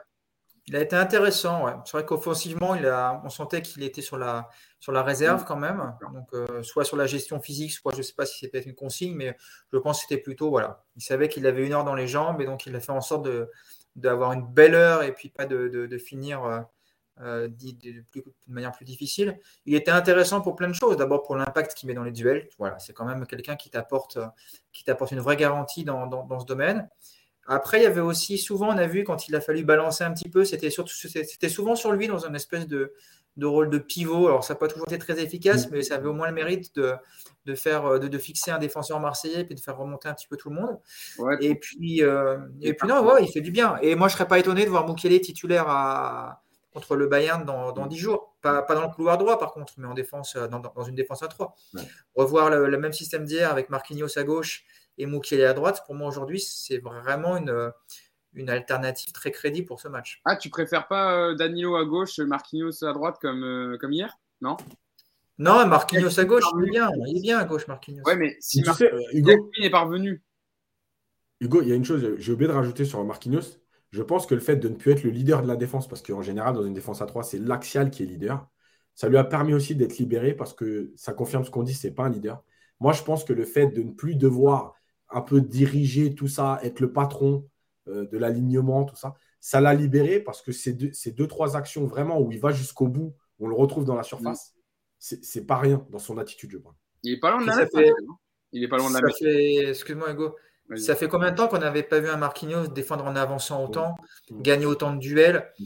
euh, multiplier les courses? Alors, comme tu dis, l'action où il frappe à côté, c'est vrai que sa conduite de balle, elle est, elle est un peu rock'n'roll avec, euh, je crois qu'il fait il fait contrôle pied droit, il s'emmène tibia pied gauche. Enfin, c'est assez exceptionnel, mais à l'arrivée, ça va quand même jusqu'au bout. Mais toi, dans l'état d'esprit, tu as effectivement senti un joueur léger, quoi. Mm. Un joueur qui a mis deux, trois tampons aussi. Enfin, voilà, il y avait, mm. euh, il y avait une, attitude vraiment différente. Et, euh, et euh, quand je dis mettre Marquinhos axe gauche, c'est parce qu'aujourd'hui, enfin, ton seul défenseur gaucher, c'est Kimpembe, donc il ne sera pas là.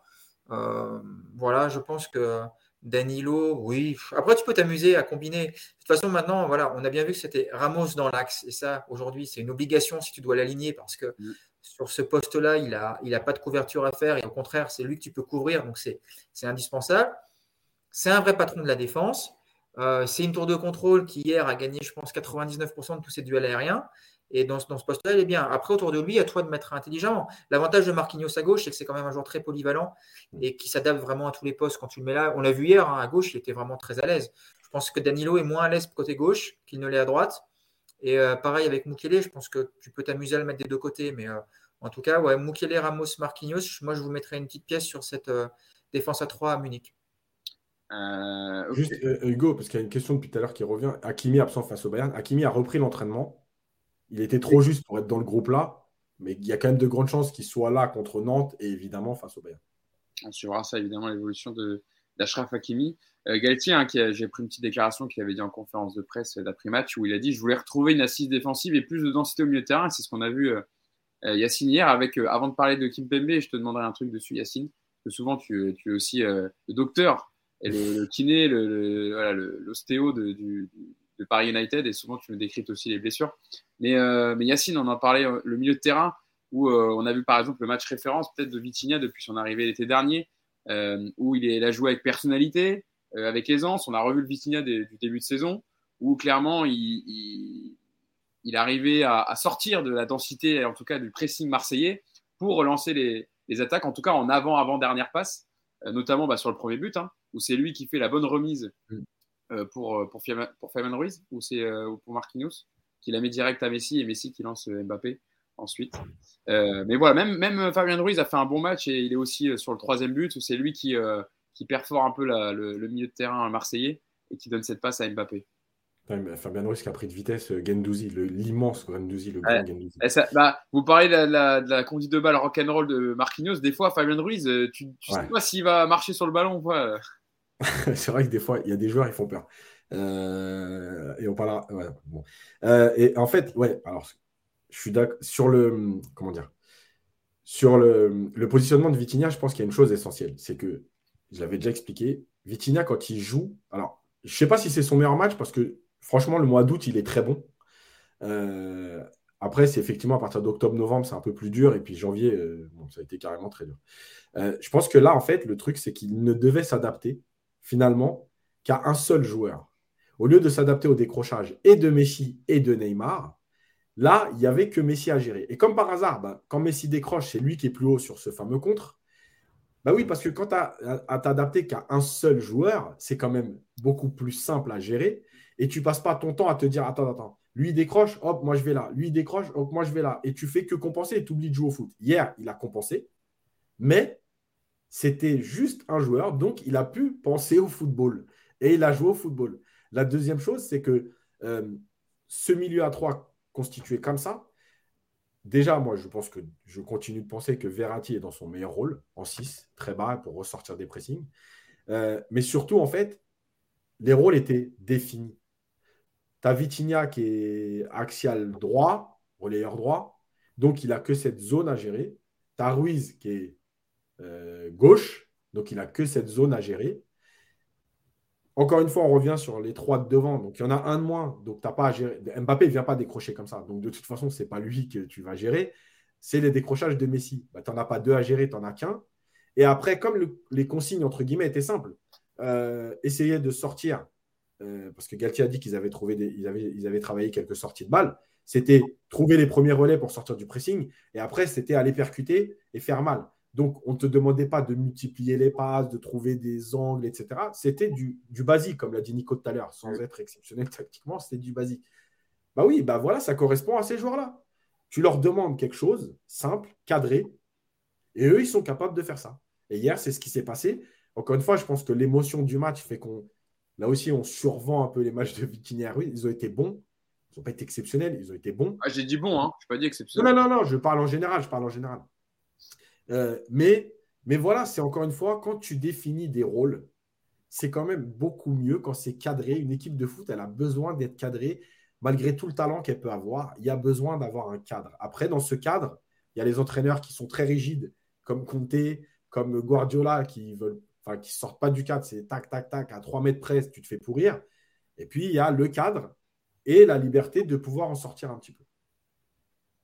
Et puis, quand on dit basique, c'est pas Péjoratif. péjoratif, attention. Hein. Euh, il y a une équipe qui a été championne du monde il y a, il y a cinq ans en ayant un jeu très très basique et qui a encore mm. l'être il, y a six mois. Donc, euh, c'est encore une fois juste s'adapter en fait aux qualités des joueurs que tu as et euh, de, faire en sorte qu'ils s'expriment le mieux possible. Aujourd'hui, quand tu as Mbappé sur le terrain, c'est assez évident que c'est mieux d'affronter une équipe qui va te presser un petit peu, qui va te permettre d'avoir des transitions et qui va te permettre d'exploiter tes couloirs que d'avoir euh, un PSG qui joue ultra bloc haut avec un pressing étouffant, qui récupère tous les ballons à, 25 mètres, mais qui, face à, lui, va se retrouver avec un bloc ultra bas, ultra resserré. Donc, euh, donc voilà, c'est aussi s'adapter à l'adversaire. Et hier, l'adversaire te permettait de jouer dans ce, système-là. Il y a des équipes qui ne te le permettront pas. Je ne suis pas sûr que Nantes au parc euh, samedi prochain presse le PSG à 40 mètres du but de Donnarumma. Donc évidemment, il faudra trouver d'autres solutions. Mais contre des équipes comme ça, qui aiment jouer bloc haut, qui aiment presser et qui laissent de l'espace, il faut savoir s'adapter. Et, ça a été aussi la force du, du, PSG hier, je trouve. Après, sur le euh, je ne sais plus ce que tu as dit, Yacine. C'est con, j'avais une belle transition, mais j'ai oublié euh, de quoi on parlait. On parlait de... Oui, de Ruiz, voilà, de Fabien Ruiz. Oui. Fabien Ruiz fait effectivement un match intéressant hier, mais euh, quand on regarde malgré tout sur la globalité de la rencontre, c'est pas non plus exceptionnel. C'est moi, je ne sais, même pas dire si c'est un bon match. C'est un match correct avec de l'engagement. Il a, il a été très intéressant dans ses courses. Il a été bon dans les duels. Après, dans l'utilisation du ballon, euh, moi, je reste quand même vraiment sur ma fin. Et je reste persuadé que ce milieu-là, avec Vitinha Verratti, il est, très complémentaire, mais qu'il faut mettre à côté de ces, deux-là un joueur avec de l'impact. Alors, ce ne sera pas lui, mais un mec du profil, en tout cas, de, Fofana, de Lens, voilà, ce, de ce genre de. Voilà, un joueur capable d'avoir du volume, de la puissance, et je trouve que Fabien Ruiz aujourd'hui n'est pas ce joueur. Danilo ressemble peut-être un petit peu plus à ce profil-là, mais pour le coup, euh, il a plus de mal sur la projection et sur le côté technique. Donc il manque. si, tu mets, si tu mets Danilo, tu vas être obligé de le mettre en 6. C'est pour ça. Tu, tu, tu vas mettre Verratti plus haut. non, il faut, euh, il faut un joueur, il faut un 8, il faut un 8 capable de jouer comme a joué hier Fabien Ruiz avec de l'impact. Et euh, aujourd'hui, le PSG n'a pas ce, profil, mais je reste persuadé qu'on entend souvent que le milieu du PSG, c'est un gros point faible, qu'on n'a pas de joueur de profil comme il faut. Je trouve que Verratti et Vitinha sont des joueurs aujourd'hui très intéressants. Et euh, tu mets à ces deux-là un joueur du style de Fofana, et à mon avis, tu commences à avoir un trio offensif, enfin un trio au milieu très très intéressant. Fabien Ruiz, je ne suis pas sûr qu'il puisse euh, tenir la distance jusqu'à la fin de la saison. Hein. C'est le premier joueur qui me venait en tête, effectivement, euh, Nico, quand tu parlais d'un profil avec un milieu de terrain box-to-box qui, qui, se projette un peu plus, qui a de la puissance dans les pattes. Et on voit que c'est Fofana, quand il accélère, il a de la conduite de balle, euh, il sait porter le ballon. Et alors que Fabien Ruiz, c'est pas, on va dire, c'est on va dire c'est pas sa qualité première, ça se voit. Quoi. Voilà. C'est plus mm. un joueur qui est bon dans la passe, mais dans la projection, c'est un peu plus compliqué. Même s'il l'a fait hier, et il faut le reconnaître. Et du coup, là, par rapport aux gens qui réagissent, du coup, il y a plein de noms. Paredes, bah non, parce que Paredes, il est un tracteur et que ça peut évidemment pas euh, coller là-dedans. Euh, oui, Zahir Emery peut-être, mais je pense que ça manque de puissance. Bernardo Silva, on est plus dans un profil à la Vitinha, et donc à mon avis, mm. c'est des, mecs comme ça, euh, comme, comme Fofana, il n'y en, en, a pas non plus 50. Quoi. On a failli choper Pogba l'été dernier par la grâce du Seigneur, on n'a on pas bouclé ce, transfert et aujourd'hui, quand on voit oui Pogba, tant mieux. Mais voilà, ce genre de profil, voilà, il faut, il faut jouer dans un milieu, je pense. Valverde au Real, qui a ce profil-là. Un peu, ouais. moi, je pense qu'un je pense qu'un Kefren Thuram a le potentiel pour le faire. En tout cas, il a, le, profil, en tout cas. le profil. Ça a été une des pistes hein, du Paris Saint-Germain euh, l'été dernier, en tout cas. Hein. Ça a été, et hier, quand on voit encore son excellent match contre Monaco, il met un but magnifique d'ailleurs avec euh, Papa, Papa Lyon en, tribune, ça va lui faire plaisir. Euh, il y a même sa mère, je crois. Donc, quand tu marques un beau but comme ça devant tes parents, ça fait toujours plaisir. Et, comme le dit Cyril, ouais, tu as Manu Koné aussi qui, qui revient pas mal aussi. Ouais. voilà, c'est fois, voilà, ce profil de mec, alors je voulais pas le dire, mais je vais quand même le dire, de mec costaud, euh, technique et avec du gros volume de jeu et qui t'amène de l'impact. quoi. Euh, le PSG est souvent bouffé comme ça dans l'impact parce que tu as en face de toi des, gros gabarits et que toi, tu n'es pas capable de répondre physiquement. Mm. Alors quand tu peux t'en sortir par le jeu, le jeu rapide comme hier, ça passe bien. Mais quand on va t'imposer un vrai duel physique, évidemment que le PSG a un déficit sur de, ce côté-là, c'est une évidence. c'est pour ça que Danilo peut t'offrir une, alternative, pas idéale, mais au moins crédible sur certains matchs également. Donc c'est un équilibre. En tout cas, il manque, il manque un joueur dans ce milieu du PSG, c'est une évidence. Euh, Yacine Attends, je vais dire un mot sur Verratti vite fait parce qu'on l'a défoncé depuis janvier. Et quand Verratti est à ce niveau, c'est quand même. Enfin, voilà, encore une fois, le PSG, c'est pas la même équipe. Et, hier, il court 12 km, il récupère. Euh, je crois qu'il gagne 13 duels sur 20, c'est un record. Euh, voilà, ce Verratti-là, enfin, je sais qu'il y a plein de gens qui, Souvent, on voit avec les, émotions, ouais, Verratti, ça y est, stop, faut qu'il dégage et tout. Moi, je continue de dire qu'il faut ramener un concurrent à Verratti. Et s'il s'impose, bah, tant mieux pour lui. Mais tu ne peux pas lâcher Verratti. Franchement, ce qu'il fait et ce qu'il t'apporte, euh, il y, a trop peu de joueurs aujourd'hui qui sont capables de te l'amener. Voilà, c'était la déclaration d'amour de Yacine Ahmed à Marco Verratti il a été chahuté euh, ces derniers temps. Mais il faut le dire aussi à juste titre parce que physiquement, il était moins bon et aussi pas. Techniquement aussi, d'ailleurs. Comment? Techniquement aussi, il était moins bon. techniquement aussi, moment. Et aussi physiquement, on voyait qu'il n'avait pas les jambes non plus. Et puis, pas aligné à son bon poste aussi, il faut le dire. Mm. Quand il est en relayeur gauche, c'est vraiment pas son poste et ça mm. se voit sur, sur son jeu. Euh, je voulais parler, Yacine, avec toi sur la blessure de Kim Pembe quand même, parce que c'est le point noir de cette soirée, malgré la victoire. Euh, Kim Pembe, donc, qui est sorti au bout de seulement 15 minutes de jeu, lui qui avait fait son retour contre Lille. Rupture du tendon d'Achille droit, donc sur un mauvais appui hein, en pleine course, sur un retour défensif, là où tu en parlais, Yacine, tout à l'heure. Nuno Mendes fait l'effort pour revenir dans les, dans les pieds de Nuno Tavares. saison terminée hein, pour le Français communiqué du Paris Saint-Germain hier soir. Il sera opéré dans les prochains jours. Euh, donc un blessé de plus parmi euh, ceux présents à l'infirmerie, donc Neymar, Renato Sanchez. Bon, Hakimi, on peut penser que là, ça y est, il va revenir pour euh, le match contre Nantes. Mais Yacine, quand même, ça fait, ça fait mal quand même parce que de voir Kim Pembe, qui aussi n'a pas fait la Coupe du Monde pour soigner ce tendon d'Achille, et au final que ça repète dessus, c'est quand même bien triste pour, pour Presco. Ouais, je pense que honnêtement, pour moi, sa blessure a été extrêmement mal gérée. Euh, parce qu'il avait déjà des problèmes avant. Il est revenu très vite. On l'a vu plein de fois sur la première partie de saison. Il revient, il remanque deux matchs. Il revient, il manque de nouveau deux matchs. Finalement, il ne fait pas la Coupe du Monde. Euh, il est gêné, il revient pas. Il est quatre mois à l'infirmerie. Euh, et là, en fait, je pense que, honnêtement, ceux qui, m'ont attaqué là-dessus vont être contents. On ne peut pas prévoir cette blessure. Maintenant, il y a quand même des éléments qui permettent de limiter. Je pense que ça aurait pété parce que je pense qu'il était vraiment gêné. Malgré tout, là, il a beaucoup enchaîné depuis Monaco. Euh, est-ce que c'était la meilleure gestion après quatre mois d'absence de le faire enchaîner comme ça Alors, effectivement, il y avait des absents, il y avait des blessés comme Marquinhos qui n'a pas pu jouer contre Lille, etc. Mais voilà, c'est peut-être pas la meilleure gestion. De toute façon, ce qui est sûr, c'est qu'il avait un problème. C'est un problème qui a duré. Et ça a fini par péter. Et là, honnêtement, il en a pour. Euh, entre 4 et 6 mois minimum. Ah ouais. il va falloir. Enfin, voilà. 6 mois minimum, non, Yacine Pour une rupture du tendon d'Achille, c'est quand même très très long à, à, soigner, surtout avec le. Ouais, après, après bon, pour, pour des gens comme nous, oui, mais après, eux, ils ont des soins quotidiens, etc. Donc, bon, voilà, après, suivant les gens, parce que malgré tout, tu peux. Y a, chaque, être, chaque être humain est différent, donc euh, chacun oui. à sa vitesse. Mais ce sera minimum entre 4 et 6 mois. Après, il y en a qui durent un peu plus. Mm. Pas moi, en tout cas, ça, c'est sûr. Donc évidemment que sa saison, elle est terminée. Voilà, il va, il va falloir se poser les, bonnes questions sur Kim Pembe parce que ça commence à faire beaucoup de blessures. Là, c'est vraiment une blessure importante, une rupture du tendon d'Achille.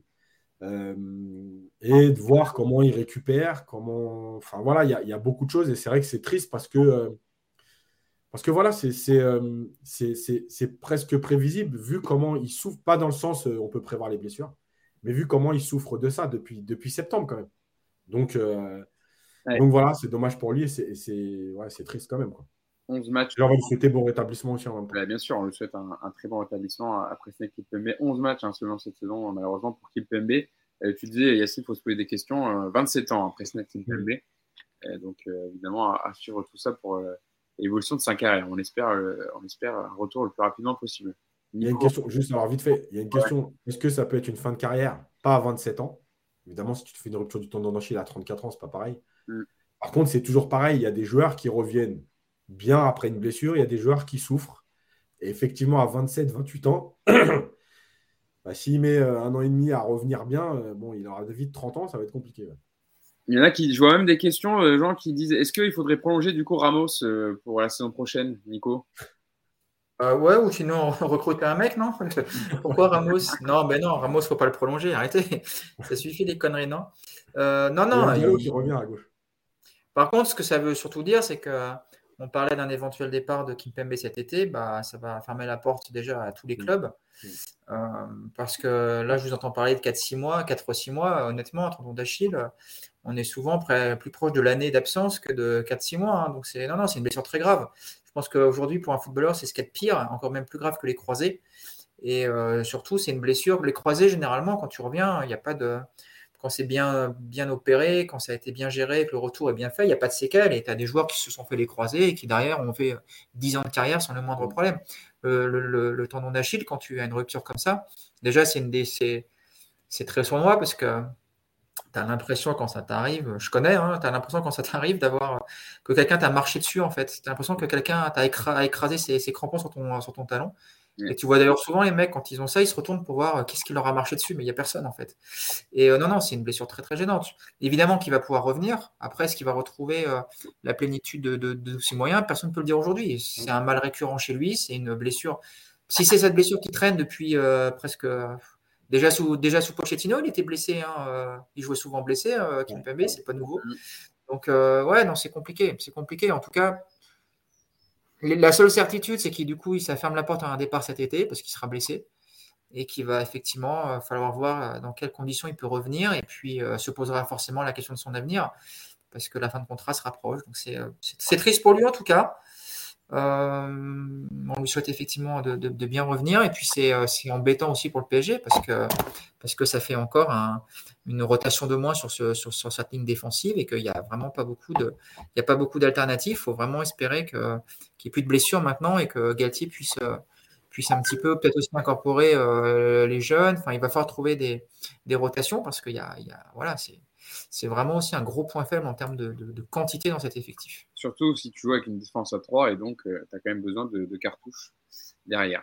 C'est ce qui avait d'ailleurs poussé Galtier à passer à 4 hein, à un moment. Hein. Ouais, ouais. Juste, euh, Hugo, je réponds à une question parce qu'il y a quelqu'un qui dit comment retrouver du rythme sans jouer. J'ai pas dit qu'il ne devait pas jouer. J'ai dit que tu ne peux pas le faire jouer trois matchs d'affilée quand tu n'as pas joué depuis 4 mois. C'est ça que je dis. C'est comme, c'est comme Mukele, par exemple. Hier, tu pouvais, je pense, tirer un peu sur Mukele. Mais si tu le fais jouer dès son retour après 6 semaines d'absence, 85 euh, minutes, bah, tu prends le risque que le mec soit un peu plus fatigué. Euh, et donc, il y, a un risque de rechute. Donc, évidemment, on ne demande pas aux joueurs de ne pas jouer, mais il y a peut-être une gestion à faire dans, ces retours-là. Quand tu reviens, encore une fois, hein, ce n'est pas une absence de 3 semaines. Hein.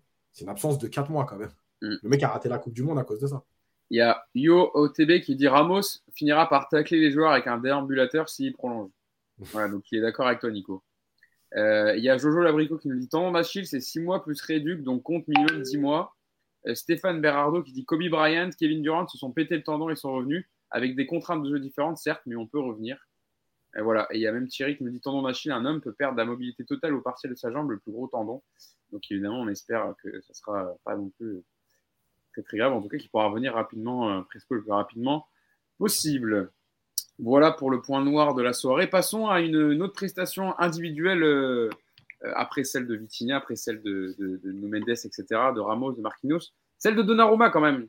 on en parle régulièrement dans le podcast, mais quand même hier, sur sa ligne, c'est là qu'il est le meilleur, Yacine, il fait quand même trois arrêts assez exceptionnels. le, c'est le gardien que on a, voilà, c'est, ce pourquoi le PSG l'a recruté aussi. Je sais que Yacine, tu étais au Club des 5 hier, cette magnifique émission, où tu débriefais le match et tu disais si on attend de Donnarumma du jeu long, n'y comptez pas. Si on attend Donnarumma sur le jeu aérien, n'y comptez pas. La gestion de profondeur, n'y comptez pas non plus. Par contre, sur sa ligne, là, là, il est très très fort. Ça fait beaucoup, n'y comptez pas quand même. Ah ouais, c'est ce que tu as dit hier, hein, et tu as raison. Non, mais c'est vrai, c'est vrai. Non, mais j'ai pas dit, en fait, pas, j'ai pas dit n'y comptez pas. Je dis que par exemple, avec sa taille et son envergure, sur les ballons aériens, euh, je le trouve en difficulté. Pour moi, il repousse trop de ballons. Hier, en première mi-temps, il sort sur un centre, il repousse. En plus, il, fait un dégagement du point plein axe. Donc, je le trouve en difficulté par rapport à sa taille, etc. Et je pense qu'il y a une vraie marge de progression là-dessus avec un entraîneur de gardien qui le fera vraiment travailler parce qu'il y a une qualité de déplacement et de lecture du jeu qui n'est pas bonne. Il y a sa sortie sur Alexis Sanchez où la gestion de la, lecture de la, profondeur elle est catastrophique. Il sort, il En fait, en plus, il sort mais il n'y va pas jusqu'au bout parce qu'il doit se rendre compte pendant qu'il y est que ça ne va pas aller. Du coup, il s'arrête, mais il ne revient pas dans son. Enfin, c'est n'importe quoi. Heureusement qu'Alexis Sanchez, il est même lui perturbé partout et du coup, son lobe, il est dégueulasse. Euh, tiens, voilà, il est passé celui-là. Euh, mais, euh, mais en fait, ça, c'est pas bon. Par contre, évidemment, sur sa ligne, bah, c'est un gardien italien, encore une fois. Hein. reprenez Buffon et compagnie. C'est des gardiens qui sont très bons sur leur ligne.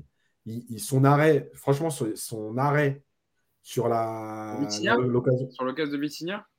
Ouais. Franchement, il est énorme. Il y, il y, en a une autre avant, là, sur la tête, c'est ça? Non, c'est Vitinha. La tête de Sanchez, ouais. Sanchez, voilà, Sanchez. Euh, il va très vite au sol. Franchement, c'est très fort. Euh, on l'a vu aussi dans plein de matchs. Hein, sur sa ligne, il n'y a, pas, a rien à dire. Voilà, je pense qu'il faut. Le jeu au pied, par contre, j'oublie. C'est-à-dire que je pense qu'il ne progressera pas de façon euh, convaincante. Sur le. Pour moi, il y a deux éléments. C'est vraiment sa lecture de la profondeur. Euh, des trajectoires, parce que là, c'est pas possible de faire des sorties comme ça. Je sais pas si vous vous souvenez, l'année dernière, il avait fait aussi en fin de saison une sortie au parc où il avait pris le ballon et il avait même shooté dans les panneaux publicitaires. On avait, il avait disjoncté complètement. Et, euh, et, sur, les, sur les ballons, moi, je pense que son vrai, sa vraie marge de progression par rapport à son envergure, c'est sur les ballons aériens, sur la lecture des centres et sur la, prise de balle, parce qu'il repousse trop de ballons. Mais sur sa ligne, franchement, il est, il est très très fort. Euh, Nico, je lis les commentaires hein, de, vous qui êtes toujours aussi nombreux, euh, pratiquement 900 avec nous. On vous remercie. N'hésitez pas à, liker la, vidéo, évidemment. Euh, ils dit dommage qu'il n'ait pas la, relance de Kyler Navas, Donnarumma. C'est vrai que c'est ce qui, voilà, ce qui lui manque. Hein. c'est ce jeu de relance que, Navas a. Ouais, Navas, c'est pas non plus le, meilleur relanceur de l'histoire C'est meilleur, oui, c'est meilleur. C'est meilleur, quoi. Voilà. il prend les exemples avec le dernier goal qui était tué avant lui. Quoi. Non, mais après, c'est vrai que moi, j'attends un gardien qui arrête des tirs, en fait. C'est la priorité absolue pour moi. Et de ce côté-là, Donnarumma, c'est vrai que sur sa ligne, c'est bluffant. Après, sur le domaine aérien, effectivement, il... mais c'est un petit peu la culture du, des gardiens de but aujourd'hui. Hein, ceux qui ont connu euh, mm. les vieux comme Yacine, pardon, les anciens, excuse-moi, qui ont connu Bernard Lama au parc. Voilà, Bernard Lama, il y avait un centre à l'angle de sa surface, il allait le capter. quoi. C'était quelque chose, Bernard Lama. Aujourd'hui, les gardiens n'ont plus cette culture. Hein, euh, le point est venu faciliter. Ce que je reproche à Donnarumma, moi, c'est pas de jouer du point de temps en temps, c'est que des fois, il a le ballon sur lui et, franchement, ça se capte facilement. Et en plus, il a une bonne prise de balle, hein, Donnarumma, on le voit hein, des fois. Hein. C'est un gardien qui a une très bonne prise de balle, mais c'est vrai qu'il y a cette solution de facilité. Après, c'est vrai que pour moi, son plus gros défaut aujourd'hui, c'est son jeu au pied quand il est sous pression. Là, ça, me fait peur, mais bon, ça, ça peut se régler en disant, bah, dès que le ballon arrive, tu tapes dedans et tu te fais pas chier. Mais par contre, ouais, la gestion de la profondeur, il y a, un problème. Il y a un problème. Moi, je pense qu'il y a un problème déjà de, au niveau de la, vision. Je pense qu'il ne voit pas bien, puisque pour faire des sorties comme ça, il y sais pas, il ne doit pas avoir 10-10 sur chaque œil et il doit avoir un problème dans, la profondeur, tu vois, parce que c'est fou. Et puis il y a aussi un problème moteur au niveau des jambes. Parce que quand il le voit courir, il est, on dirait qu'il est, mais il y a une dyslexie des deux jambes, on dirait qu'il n'est pas coordonné. Donc tu fais tout ça combiné, quand tu vois pas bien le ballon et tu sais pas courir, quand tu dois sortir à 25 mètres de ta cage pour aller prendre un, appel en pro, bon, c'est dangereux. Et c'est vrai que sa sortie hier, elle est, euh, au début, j'ai vu un mec, c'était un, je crois que c'était un supporter marseillais qui était rentré sur la pousse pour aller demander son maillot à Messi. Je te jure, je c'était ça au début. Je dis, mais c'est qui ce grand avec ce maillot vert là? Ah putain, merde, c'est Donnarumma. Et tu sais, on dirait un petit peu un, papy échappé d'un EHPAD qui sait plus où il habite, il sait plus comment rentrer chez lui. Est tout perdu, le petit Donnarumma, là, on ne sait pas ce qu'il faisait là. Et euh, ouais, c'est un petit peu étrange, mais autant, encore une fois, le jeu au pied, ça peut s'améliorer, autant cette gestion de la profondeur, je ne sais pas trop si tu peux vraiment. Euh, il peut vraiment travailler ça, quoi. À part lui dire, euh, bah, tu fais plus de dinguerie, tu sors plus dans de, tu sors plus. Mais ouais, ouais, c'était, euh, c'était un petit peu, un petit peu étrange quand même. Après, ouais, sur sa ligne monstrueux, les deux arrêts. Mm. Euh, franchement, il n'y a pas grand chose à dire. Il a une envergure, il a une... surtout il a une vitesse d'amener au sol pour un mec de cette taille-là, qui est complètement bluffante, quoi. C'est 1m96, hein, Donnarumma. Non, mais ça va très vite au sol, c'est étonnant. Et, euh, et, puis la main est ferme. Et puis là, pour le coup, il y a une vraie très très bonne lecture des trajectoires parce que la tête de la tête d'Alexis, bah, là c'est la main ferme. Par contre, la reprise de près de Vitinha, ça va quand même très vite. Mmh. Euh, voilà, ça, de ce côté-là, il, est rassurant, mais bon, il, il, y a quand même une énorme marge de progression, ce gardien. Il y a Stéphane Berardo qui nous dit, euh, je suis d'accord avec lui à 100%, Ederson, le gardien de Manchester City, a de la relance, mais chaque tir cadré, c'est un but. Voilà, c'est ou l'un ou l'autre. et, alors juste, il y a quelqu'un qui nous demande, du coup, la plus-value par rapport à Navas. Et en fait, on l'a déjà dit très souvent ici dans le, dans le podcast, faire venir Donnarumma, quand on l'a fait venir, il n'y avait pas besoin parce que le PSG avait Navas et que tu avais encore 2-3 saisons tranquilles. Par contre, ils ont misé sur Donnarumma en se disant que ça va être le, grand gardien du football mondial dans les 10-15 prochaines années. Et le faire venir sur une opportunité de marché comme ça a été, pour moi, c'était assez judicieux de le recruter. La solution idéale aurait été, à mon avis, de faire venir Donnarumma au PSG, de l'acheter et de le prêter une ou deux saisons derrière pour pouvoir laisser Navas terminer tranquillement son cycle. Après, là, on peut effectivement critiquer la gestion des deux gardiens. Aujourd'hui, Donnarumma, je, reste persuadé que ce sera le meilleur gardien ou un des trois meilleurs gardiens d'Europe dans les prochaines années. Mais il est jeune, il est jeune, il a besoin de travailler. Et comme je vous l'ai dit, il a une vraie marge de progression, ce gardien. Effectivement, effectivement. Et tout le monde est d'accord avec vous sur, sur le chat. Euh, Yacine, euh, avançons, avançons dans notre podcast. On a parlé de Donnarumma. Euh, on peut passer à notre thème sur Christophe Galtier. Voilà, Christophe Galtier, je vais y arriver, crédit renouvelé. Alors pour l'interrogation, j'avais dit, mais c'est pas grave, ça passe. Euh, vous allez répondre à la question directement. Parce qu'avec cette, euh, cette belle victoire face à l'OM, avec au-delà du résultat du contenu, Yacine, sachant qu'il était sous pression et qu'une défaite aurait pu encore plus le, le fragiliser, Thibault Leroll, confrère de Prime Video, disait hier qu'il avait éloigné un peu plus l'épée de Damoclès au-dessus de sa tête. Est-ce qu'il s'est acheté la paix euh, jusqu'au retour contre le Bayern euh, dans 10 jours? Parce que vraiment, Yacine, et le débat était concentré certes sur le jeu du PSG, mais beaucoup sur la légitimité de Christophe Galtier.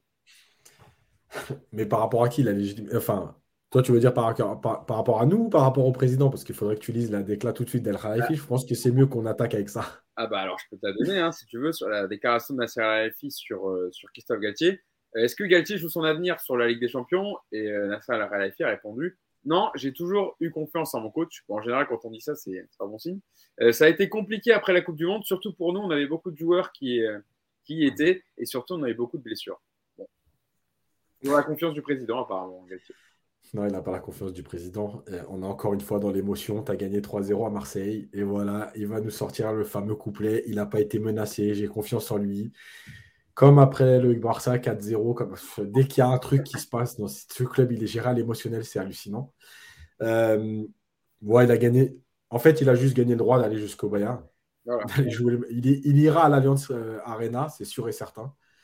Pour le reste, désolé, mais moi, je peux je ne peux pas lui redonner du crédit sur euh, une victoire construite contre cet OM-là, euh, alors que les failles de l'OM, nous-mêmes, on les a exposées ici dans les trois derniers podcasts. Donc, il n'a rien fait d'exceptionnel. Euh, non, c'est juste que il est avec une défaite, effectivement, il y avait le feu. Voilà, il a gagné, il a 8 points d'avance, il a gagné le droit d'aller à Munich. Et puis après Munich, comme d'habitude, on, reviendra euh, sur ce qu'on verra. Est-ce qu'il y a une qualification? Et on sera dans l'émotion. Et là, la serre, il nous dira plus qu'il a eu confiance. Il confiance, il nous dira que c'est le meilleur coach du monde. Euh, et puis, s'il y a des fêtes, et ben, on recommencera à dire euh, bah, il est menacé parce qu'il n'est pas capable. Et nanani, voilà, c'est toujours pareil avec le PG. Moi, je ne pense pas que son crédit soit renouvelé. Je suis, moi, je continue. On pose la question, hein, évidemment. C'est pas un match, c'est pas un match qui te, qui te donne du crédit. C'est une saison, c'est ton travail. Maintenant, ce qui est sûr, aujourd'hui, on peut l'acter maintenant, même toutes les rumeurs, etc. Ce sera bien lui sur le banc à Munich dans 10 jours. Euh, je vois les commentaires, Nico, avant que je te, demande ton avis sur, sur Christophe Gatier. Euh, il y a Yann X qui nous dit par exemple Est-ce que quelqu'un sait ce qu'il écrit à longueur de temps sur son cahier à spirale?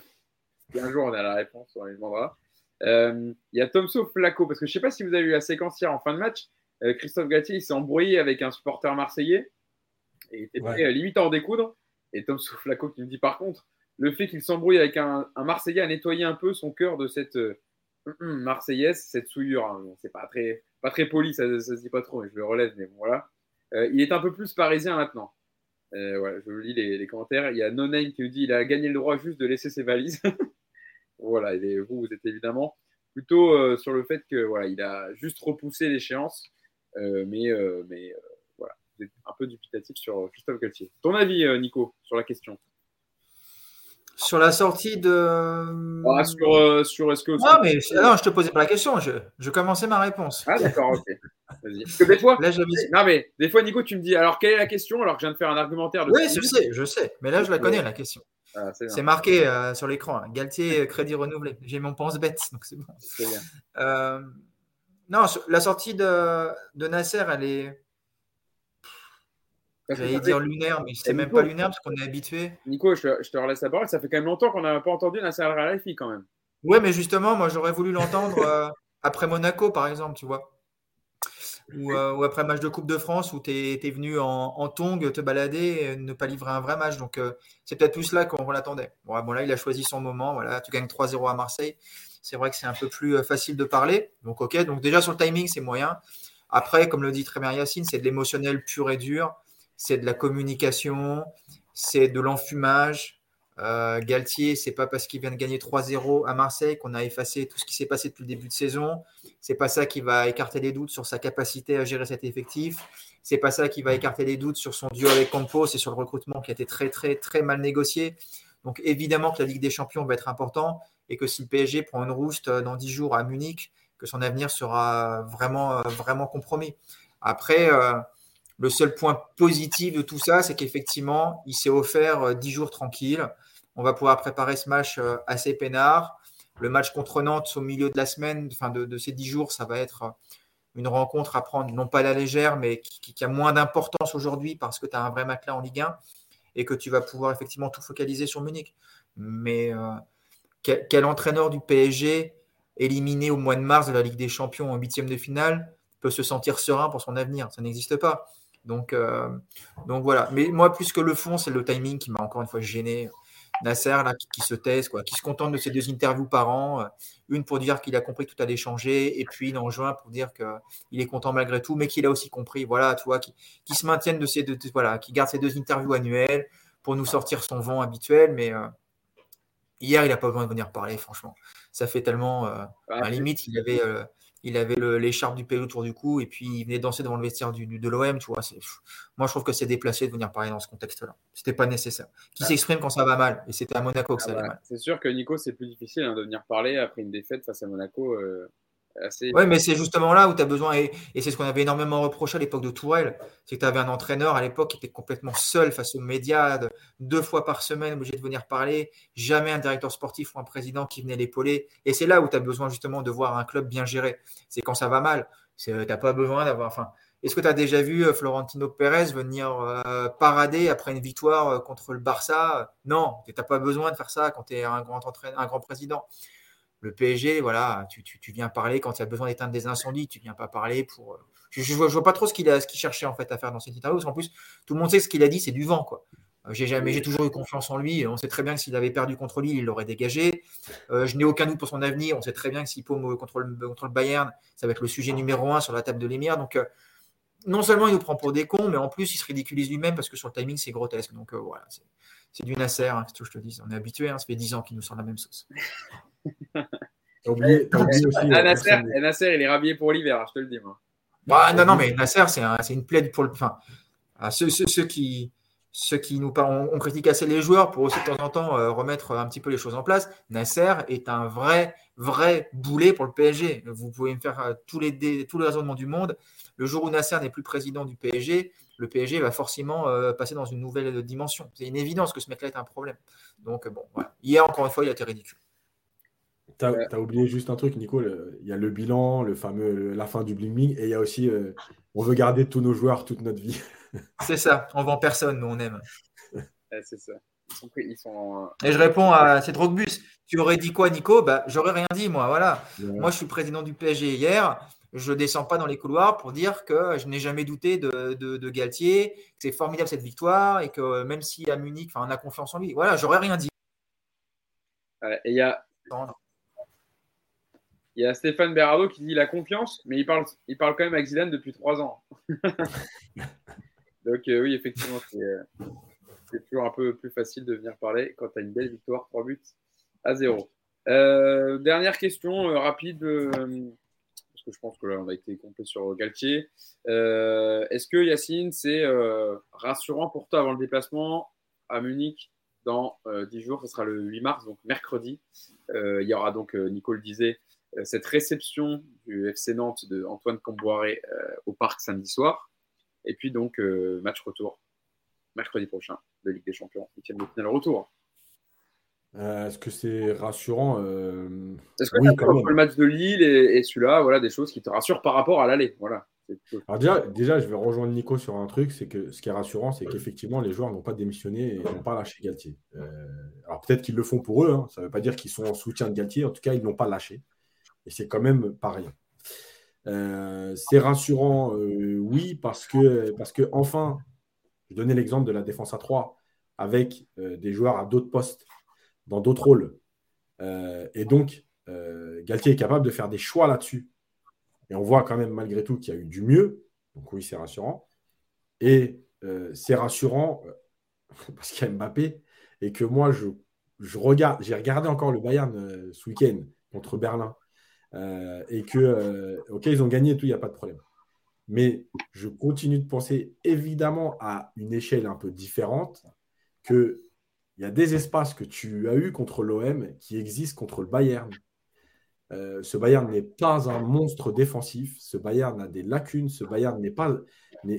En fait, il ne faut pas les laisser s'installer dans le match comme ils l'ont fait par exemple sur la première mi-temps en disant on va faire que défendre.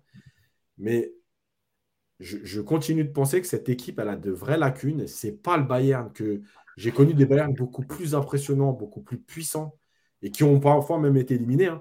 Le Bayern qui est éliminé par le Real, pour moi, c'est trois tons au-dessus du Bayern qui joue aujourd'hui. Hein. Euh, donc, voilà, je pense qu'il y a des, faiblesses côté Bayern que tu peux exploiter de la même façon. Euh, si tu n'as pas peur de te dire, moi, je veux, en fait, je vais terminer là-dessus. Je veux pas que Galtier aborde ce match en se disant il n'y a que 1-0, on a 90 minutes pour marquer un, euh, un but. Je pense qu'il faut attaquer ce match en disant écoutez, s'il doit y avoir 5-3, 6-4, euh, je m'en fous. Le but, ce n'est pas de faire un clean sheet et de dire oh, on a été costaud défensivement, on n'est pas passé loin. C'est vraiment de se dire chaque transition, chaque possession, elle doit être jouée pour aller faire mal. Voilà. Et si tu dois prendre des buts, tu vas en prendre, mais tu vas en marquer. Parce qu'en plus de ça, c'est pas Neuer dans les buts. Sommer est un très bon gardien, attention. C'est quand même pas la même gestion de la profondeur que Neuer. C'est pas les mêmes arrêts sur sa ligne que Neuer. Voilà. Et donc c'est rassurant parce que je pense que hier, parce que là on s'arrête à 3-0, le match n'est pas exceptionnel, mais hier quand même, je répète, il peut y avoir 4-0 à la mi-temps sans qu'il y ait rien à. Allez, 4-1, parce qu'il y a la première occasion de Tavares, mm. mais il peut y avoir 4-1 à la mi-temps sans qu'il y ait rien à dire. Voilà. Et ce Bayern-là a des lacunes euh, défensives, notamment du côté de Delirte, euh, et notamment aussi parce qu'il se projette beaucoup. Donc, oui, c'est rassurant, mais moi, je n'ai pas, pas attendu ce match-là pour être rassuré, parce que je pense que les, joueurs aussi, face au Bayern, auront un autre comportement avec la présence de Mbappé et ce que ça t'apporte en termes de transition et de profondeur. Nico, ton avis sur, euh, sur ce que vient de dire Yacine, sur est-ce que ça te rassure ce que tu as vu dernièrement sur les systèmes, sur les performances individuelles, collectives, et aussi par rapport au fait que voilà, oui, le Bayern, euh, euh, il y a des espaces, et on l'a vu à l'aller, il y a, y, a, y, a y a de quoi faire, il y a de l'espace. Il y a de quoi faire. Après, c'est comme on l'a dit, c'est une autre opposition que ce qu'on a vu hier. le Bayern ne va évidemment pas offrir les mêmes espaces au PSG. Là où je rejoins Yacine, c'est que l'intérêt du PSG, c'est que ce match soit complètement désordonné tactiquement. Si on arrive effectivement à faire sauter un petit peu ce cadre tactique d'entrée, que le Bayern sorte complètement de son cadre, que le, PSG euh, réponde également par un peu de folie, ça peut effectivement euh, complètement euh, profiter à Paris. Maintenant, oui, je suis rassuré par rapport à ce que j'ai vu il y a trois semaines contre Marseille et ensuite à Monaco, ou contre l'heure de trou complète qu'on a vécu contre Lille. Euh, il en faudra plus quand même pour. Euh, enfin, s'il y a un supporter aujourd'hui du PSG qui dit après ce qu'on a mis à Marseille, on va aller à Munich euh, les mains dans les poches on va se balader. bah, il a la mémoire courte. Voilà, moi je, reste persuadé que cette équipe a, beaucoup de fragilité, beaucoup de lacunes. Maintenant, il y a un élément qui, peut faire tout pencher, c'est Mbappé. On voilà, on va pas tourner autour du pot. Mbappé, il a un petit peu une partie du match dans, ses pieds si on réussit à utiliser cette capacité incroyable qu'il a à prendre de la profondeur et de la vitesse, on fera mal à tout le monde. On fera mal à tout le monde. Et, ce match retour, il va être intéressant parce que je l'ai déjà dit souvent ici, c'est un PSG qui est illisible. En ce moment, c'est illisible. Voilà. Moi, j'arrive pas, pas d'un match sur l'autre à vous dire voilà ce qui va se passer, voilà ce qui va pas se passer. C'est impossible actuellement. Je suis même pas capable de vous dire ce qui va se passer contre Nantes. Est-ce qu'on va avoir un PSG euh, euh, ultra Non, mais vraiment, Hugo, je vais pas sourire, mais. Non, non mais, c'est parce, que je suis d'accord avec toi, c'est qu'en fait, on peut jamais prédire à l'avance parce qu'à chaque fois, bon, on a des discussions avec, des amis de la famille. Ils nous disent alors, tu vois comment le match, le match d'hier, moi, je savais pas du tout ce que ça allait donner en vrai. Hein. Ça aurait pu faire 3-0 pour l'OM comme 3-0 pour nous. Hein. Alors, 3 pour l'OM, je ne pense pas. Mais, euh, non, mais c'est dur, dur, de lire. C'est dur de lire le PSG, surtout parce qu'en fait, en fonction de ce que l'adversaire propose, euh, on n'a pas l'impression que c'est une équipe qui a une capacité d'adaptation euh, immédiate et efficace. Là, sur le match d'hier, ça calait bien à ce qu'on imaginait euh, de la part de l'OM et donc Galtier a pu répondre. Mais imaginons que si l'OM avait commencé bloc bas ce match-là contre toute attente, est-ce que le PSG qu'on a vu hier était capable de s'adapter à ça? J'en suis vraiment pas sûr. C'est ça qui est un petit peu terrible avec ce PSG-là. Contre le Bayern, ils seront chez eux. Ils n'ont qu'un but d'avance. Je ne les vois pas mettre le but. Ce n'est pas du tout la philosophie de la maison. Mm. Maintenant, entre mettre le bus et se ruer complètement en l'attaque, il, y, a un grand pas et je ne pense pas que le Bayern va, le franchir. Alors euh, voilà, maintenant, moi, mon, je me raccroche à un espoir quand même, c'est que les derniers matchs contre le Bayern ont souvent tourné à la fin. Pas toujours tourné à l'avantage du PSG, mais souvent en tout cas, c'est des matchs où on n'est jamais passé complètement à travers. Et puis surtout, mon plus grand espoir, c'est que le match aller avec un PSG qui était vraiment très vilain euh, ne perd qu'un 0. Donc euh, tout est ouvert. Et évidemment que le PSG peut aller gagner à Munich, ça j'en suis persuadé. Maintenant, euh, je ne vais pas l'affirmer ici. Hein. Euh, je vois des questions dans le chat. La dernière question est-ce que vous, ferez, vous feriez tourner contre Nantes, vous? Non, il y a une semaine. Euh, en plus, ils ont encore eu deux jours de repos là. moi, je ne ferai pas tourner parce que parce qu'il n'y a qu'un match par semaine. Si tu avais eu un match en coupe cette semaine, en milieu de semaine, un match samedi Et le Bayern, peut-être que je t'aurais dit oui. Là, tu as six jours, en plus, encore une fois, avec deux jours de repos. Tu joues Nantes samedi et tu rejoues Bayern mercredi. Là aussi, si peut-être tu avais joué mardi, je t'aurais dit, bon, est-ce qu'un ou deux joueurs, bon, voilà, quatre jours, c'est quand même largement suffisant pour se remettre pour des joueurs comme ça. Tu vas récupérer Hakimi qui n'a pas joué depuis un certain temps. Voilà, donc je pense qu'il y a une gestion. Par contre, je ne ferai pas tourner dans le sens euh, turnover, etc. Par contre, tu vois, par exemple, si je récupère Hakimi, je, je me forcerai, quel que soit le, contexte du match, à me dire, comme Mukele hier, euh, Hakimi, tu vas faire une heure et tu ne feras pas plus. Hein. On ne va pas aller te faire 90 minutes contre Nantes pour que quatre jours après, tu fasses 15 minutes contre le Bayern et que tu te pètes à nouveau, tu vois. Mm. Euh, si Hakimi doit jouer même aller qu'une mi-temps, eh ben, il fera qu'une mi-temps. Et même s'il est très bon, stop. Donc, dans la gestion du match, peut-être, il y a des choses à voir, mais pas dans le turnover de départ. Ah, moi, je ferais tourner pour le coup. Vraiment, je ferais tourner sur certains ah postes. Alors, je, je, leur, je, leur, donnerais un petit peu de temps de jeu quand même pour qu'ils gardent un peu de rythme. Mais toi, un mec comme Nuno Mendes, par exemple, je ne lui laisse que 15 minutes contre Nantes, quoi. 15-20 minutes en fin de match. Je ne prends pas le risque d'une blessure parce que là, c'est vraiment un poste. Si tu perds Nuno Mendes, tu perds vraiment en, efficacité dans le couloir gauche. Mbappé, est-ce que tu ferais, est-ce que tu ferais Mendes titulaire et jouer 55 minutes, mi-temps, ou est-ce que tu ferais Mendes qui rentre à 20 minutes de la fin Parce que moi, je pense que le risque de blessure, il est parfois plus dur quand tu rentres en cours de jeu. Ça, ça dépend. Alors, oui, ça je suis d'accord. Après, ça dépend du temps que tu décides de lui accorder. De, lui accorder. Si c'est 45 minutes que tu décides de lui donner, vaut mieux qu'il débute parce que l'échauffement euh, d'avant-match est quand même beaucoup plus euh, poussé qu'un échauffement sur le bord du terrain, surtout si tu gardes ta doudoune avec Icardi. On est d'accord. Euh, après, un mec comme Mbappé, honnêtement, je ne le fais pas jouer contre Nantes. Je te le dis, hein, je ne prends pas le risque. Tu, perds Mbappé contre Nantes, c'est catastrophique. C'est catastrophique, tu ne peux rien faire. Mm. Nuno Mendes, tu le blesses, tu dis bon, tu as Bernat, tu blesses Mbappé, c'est fini. franchement, le match, il est mort. J'y crois plus une seule seconde. Donc, ouais, moi, honnêtement, je pense que je mets Mbappé euh, là dans un, dans un grand. Euh, dans un grand tonneau rempli de coton, là, je le mets tranquillement chez lui pendant une semaine et, euh, je crois que je ne le fais pas jouer contre Nantes. Tout ça pour qu'il batte le record à Munich, c'est un scandale. non, mais après, je suis, j'ai jamais géré d'effectif, tu vois, mais ah, je sais pas, ce serait tellement, enfin, honnêtement, c'est, le joueur qu'il ne faut pas blesser, quoi. Ce serait terrible. Et là, là, je vous préviens que si Mbappé se baisse contre Nantes, je suis en grève de podcast pendant six mois, vous me voyez. je ne pourrais pas supporter, ce serait trop pour moi. En tout cas, des, voilà, des divergences d'avis, c'est intéressant entre coach Nico et coach Yassine. Sur, euh, Alors, coach Nico, hein, moi, je, coach mes enfants quand ils font leurs devoirs, donc je suis un peu, euh, je suis pas au niveau. Mais, euh. Ah, mais là, quand tu es sur le podcast, on est tous un peu entraîneurs, hein, tu sais, Nico. Hein. C'est ça. Hein. je, peux dire, je peux dire un petit mot sur Turpin, parce que j'ai eu plein de messages et il faut que j'en parle, parce que Turpin, je l'aime bien, moi. Alors, vas-y, qu'est-ce que tu peux nous dire sur Clément Turpin qui a arbitré hier le match hein, entre Marseille et, Paris? En fait, je l'aime bien parce qu'il n'y a pas de surprise avec Turpin. Tu sais qu'il va se payer Verratti. Tu sais qu'il va oublier un penalty euh, parce que hier, ok, il y a l'avantage sur Messi, mais la faute sur Vicinha est scandaleuse. Euh... Laquelle? Attends, je vois, je vois plus la faute. Ah, sur l'occasion de la première mi-temps. Quand Messi tire au-dessus. Ah oui, d'accord, oui, pardon. Mais l'autre, il vient, il le dégomme dans le dos, ça ressemble à rien. Voilà, Turpin.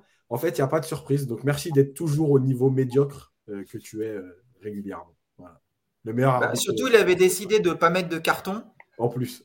Alors, dans l'esprit, c'est, c'est complètement con cette idée de dire je ne veux pas mettre de carton. Ah non, si tu dois mettre un carton, tu dois mettre un carton. Après, c'est dans un état d'esprit le match, mais il y a une ou deux fautes, franchement, des deux côtés. Ouais. fait trois fautes dans la première demi-heure.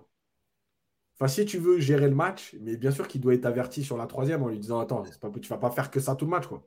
Donc euh, voilà, mais bon, c'est Turpin, quoi. On a l'habitude. Je vois les commentaires de The Frank qui dit qu'il faudra passer un coup de fil à Casque d'Or et lui demander de calmer son CRS, euh, entre parenthèses Nicolas Palois, hein, pour éviter qu'il sèche Mbappé si jamais il joue. Euh, et sinon, voilà, je, lis vos commentaires. Merci à vous. Hein. Merci Alexandre Leroy qui dit merci par United pour votre live de qualité. Vous êtes les meilleurs. Go les likes. Effectivement, hein, likez la vidéo. je vous l'ai déjà dit plusieurs fois, mais c'est important pour nous. likez la vidéo si le contenu vous plaît. Vous êtes pratiquement 900 avec nous en direct pour débriefer euh, cette victoire du Paris Saint-Germain hier face à l'OM 3 buts à 0. Euh, voilà, des gens aussi qui réagissent sur Turpin et qui sont d'accord avec toi, euh, Yacine. Notamment, il y, a... il y en a qui dit, tu vois, il y en a qui dit Turpin n'a pas été catastrophique. J'ai pas dit ça. J'ai dit qu'en fait, il y a Turpin, il a des trucs et tu le sais d'avance. C'est-à-dire que Verratti, il peut, il peut subir des fautes. De toute façon, il s'en fout. Turpin, il siffle pas. Et, lui, il lui fait toujours ce geste, genre en gros, eh, vas-y, arrête de, arrête de m'emmerder, quoi. Tu vois donc tu le sais d'avance. J'ai pas dit qu'il avait été catastrophique. Hein. Il n'y a pas eu d'erreur. Euh, pour moi, le penalty, il doit y avoir penalty. Il n'y a pas d'erreur flagrante. Euh, bon, si. Il y a le but qu'il avait commencé à accorder alors que tout le monde sur la planète ah, oui. avait vu la main. la main de Kolasi... Kolasinac? Non. Ouais, ouais c'est ça, hein, où il marque dans le but vide. Oui, oui. Et surtout, oui, et là, c'était justement la séquence, c'était peut-être la séquence la plus sympa où il y a Verratti qui, euh, qui lui dit Vous n'avez pas sifflé? Et tu a dit Mais si, regardez, genre, j'ai le sifflé, j'ai sifflé. Ouais, c'était la séquence la plus sympa où il y a eu le moins de. Voilà, ça, ça a été. Ça a été. Euh, bon, bah voilà, je pense qu'on a été complet euh, sur cette victoire donc, du Paris Saint-Germain pour la 25e journée de Ligue 1 et donc Paris. Et c'est l'information aussi. Toujours leader avec 60 points et donc 8 points d'avance sur son dauphin. Marseillais. Merci à vous. Fait, Marseille qui fait quand même son, hein son meilleur, son meilleur euh, total de points historique à, à, ce moment de la saison. Ce Marseille-là qui jouait le titre. Quoi. Ouais, effectivement. Ouais, je lis vos réactions. Merci d'avoir été avec nous. Liké la vidéo. On est qu'à 64 euh, likes alors qu'on était plus de 900. Non, non, je suis à 472. Ah, bah alors ça s'actualise. Ça va actualiser. Bon, ça va s'actualiser. Euh, merci Nico. Merci Yacine. Merci à toi. Et puis on se donne rendez-vous après euh, voilà, une semaine de repos. Là, ça jouait beaucoup tous les trois jours. Une semaine de repos avant le match contre Nantes samedi. On débriefera évidemment dans le podcast. Et puis avant cette, ce huitième de finale retour déterminant face au Bayern Munich. Allez, bonne journée à tous. Ciao. À la prochaine. Ciao. Et merci à vous. Salut.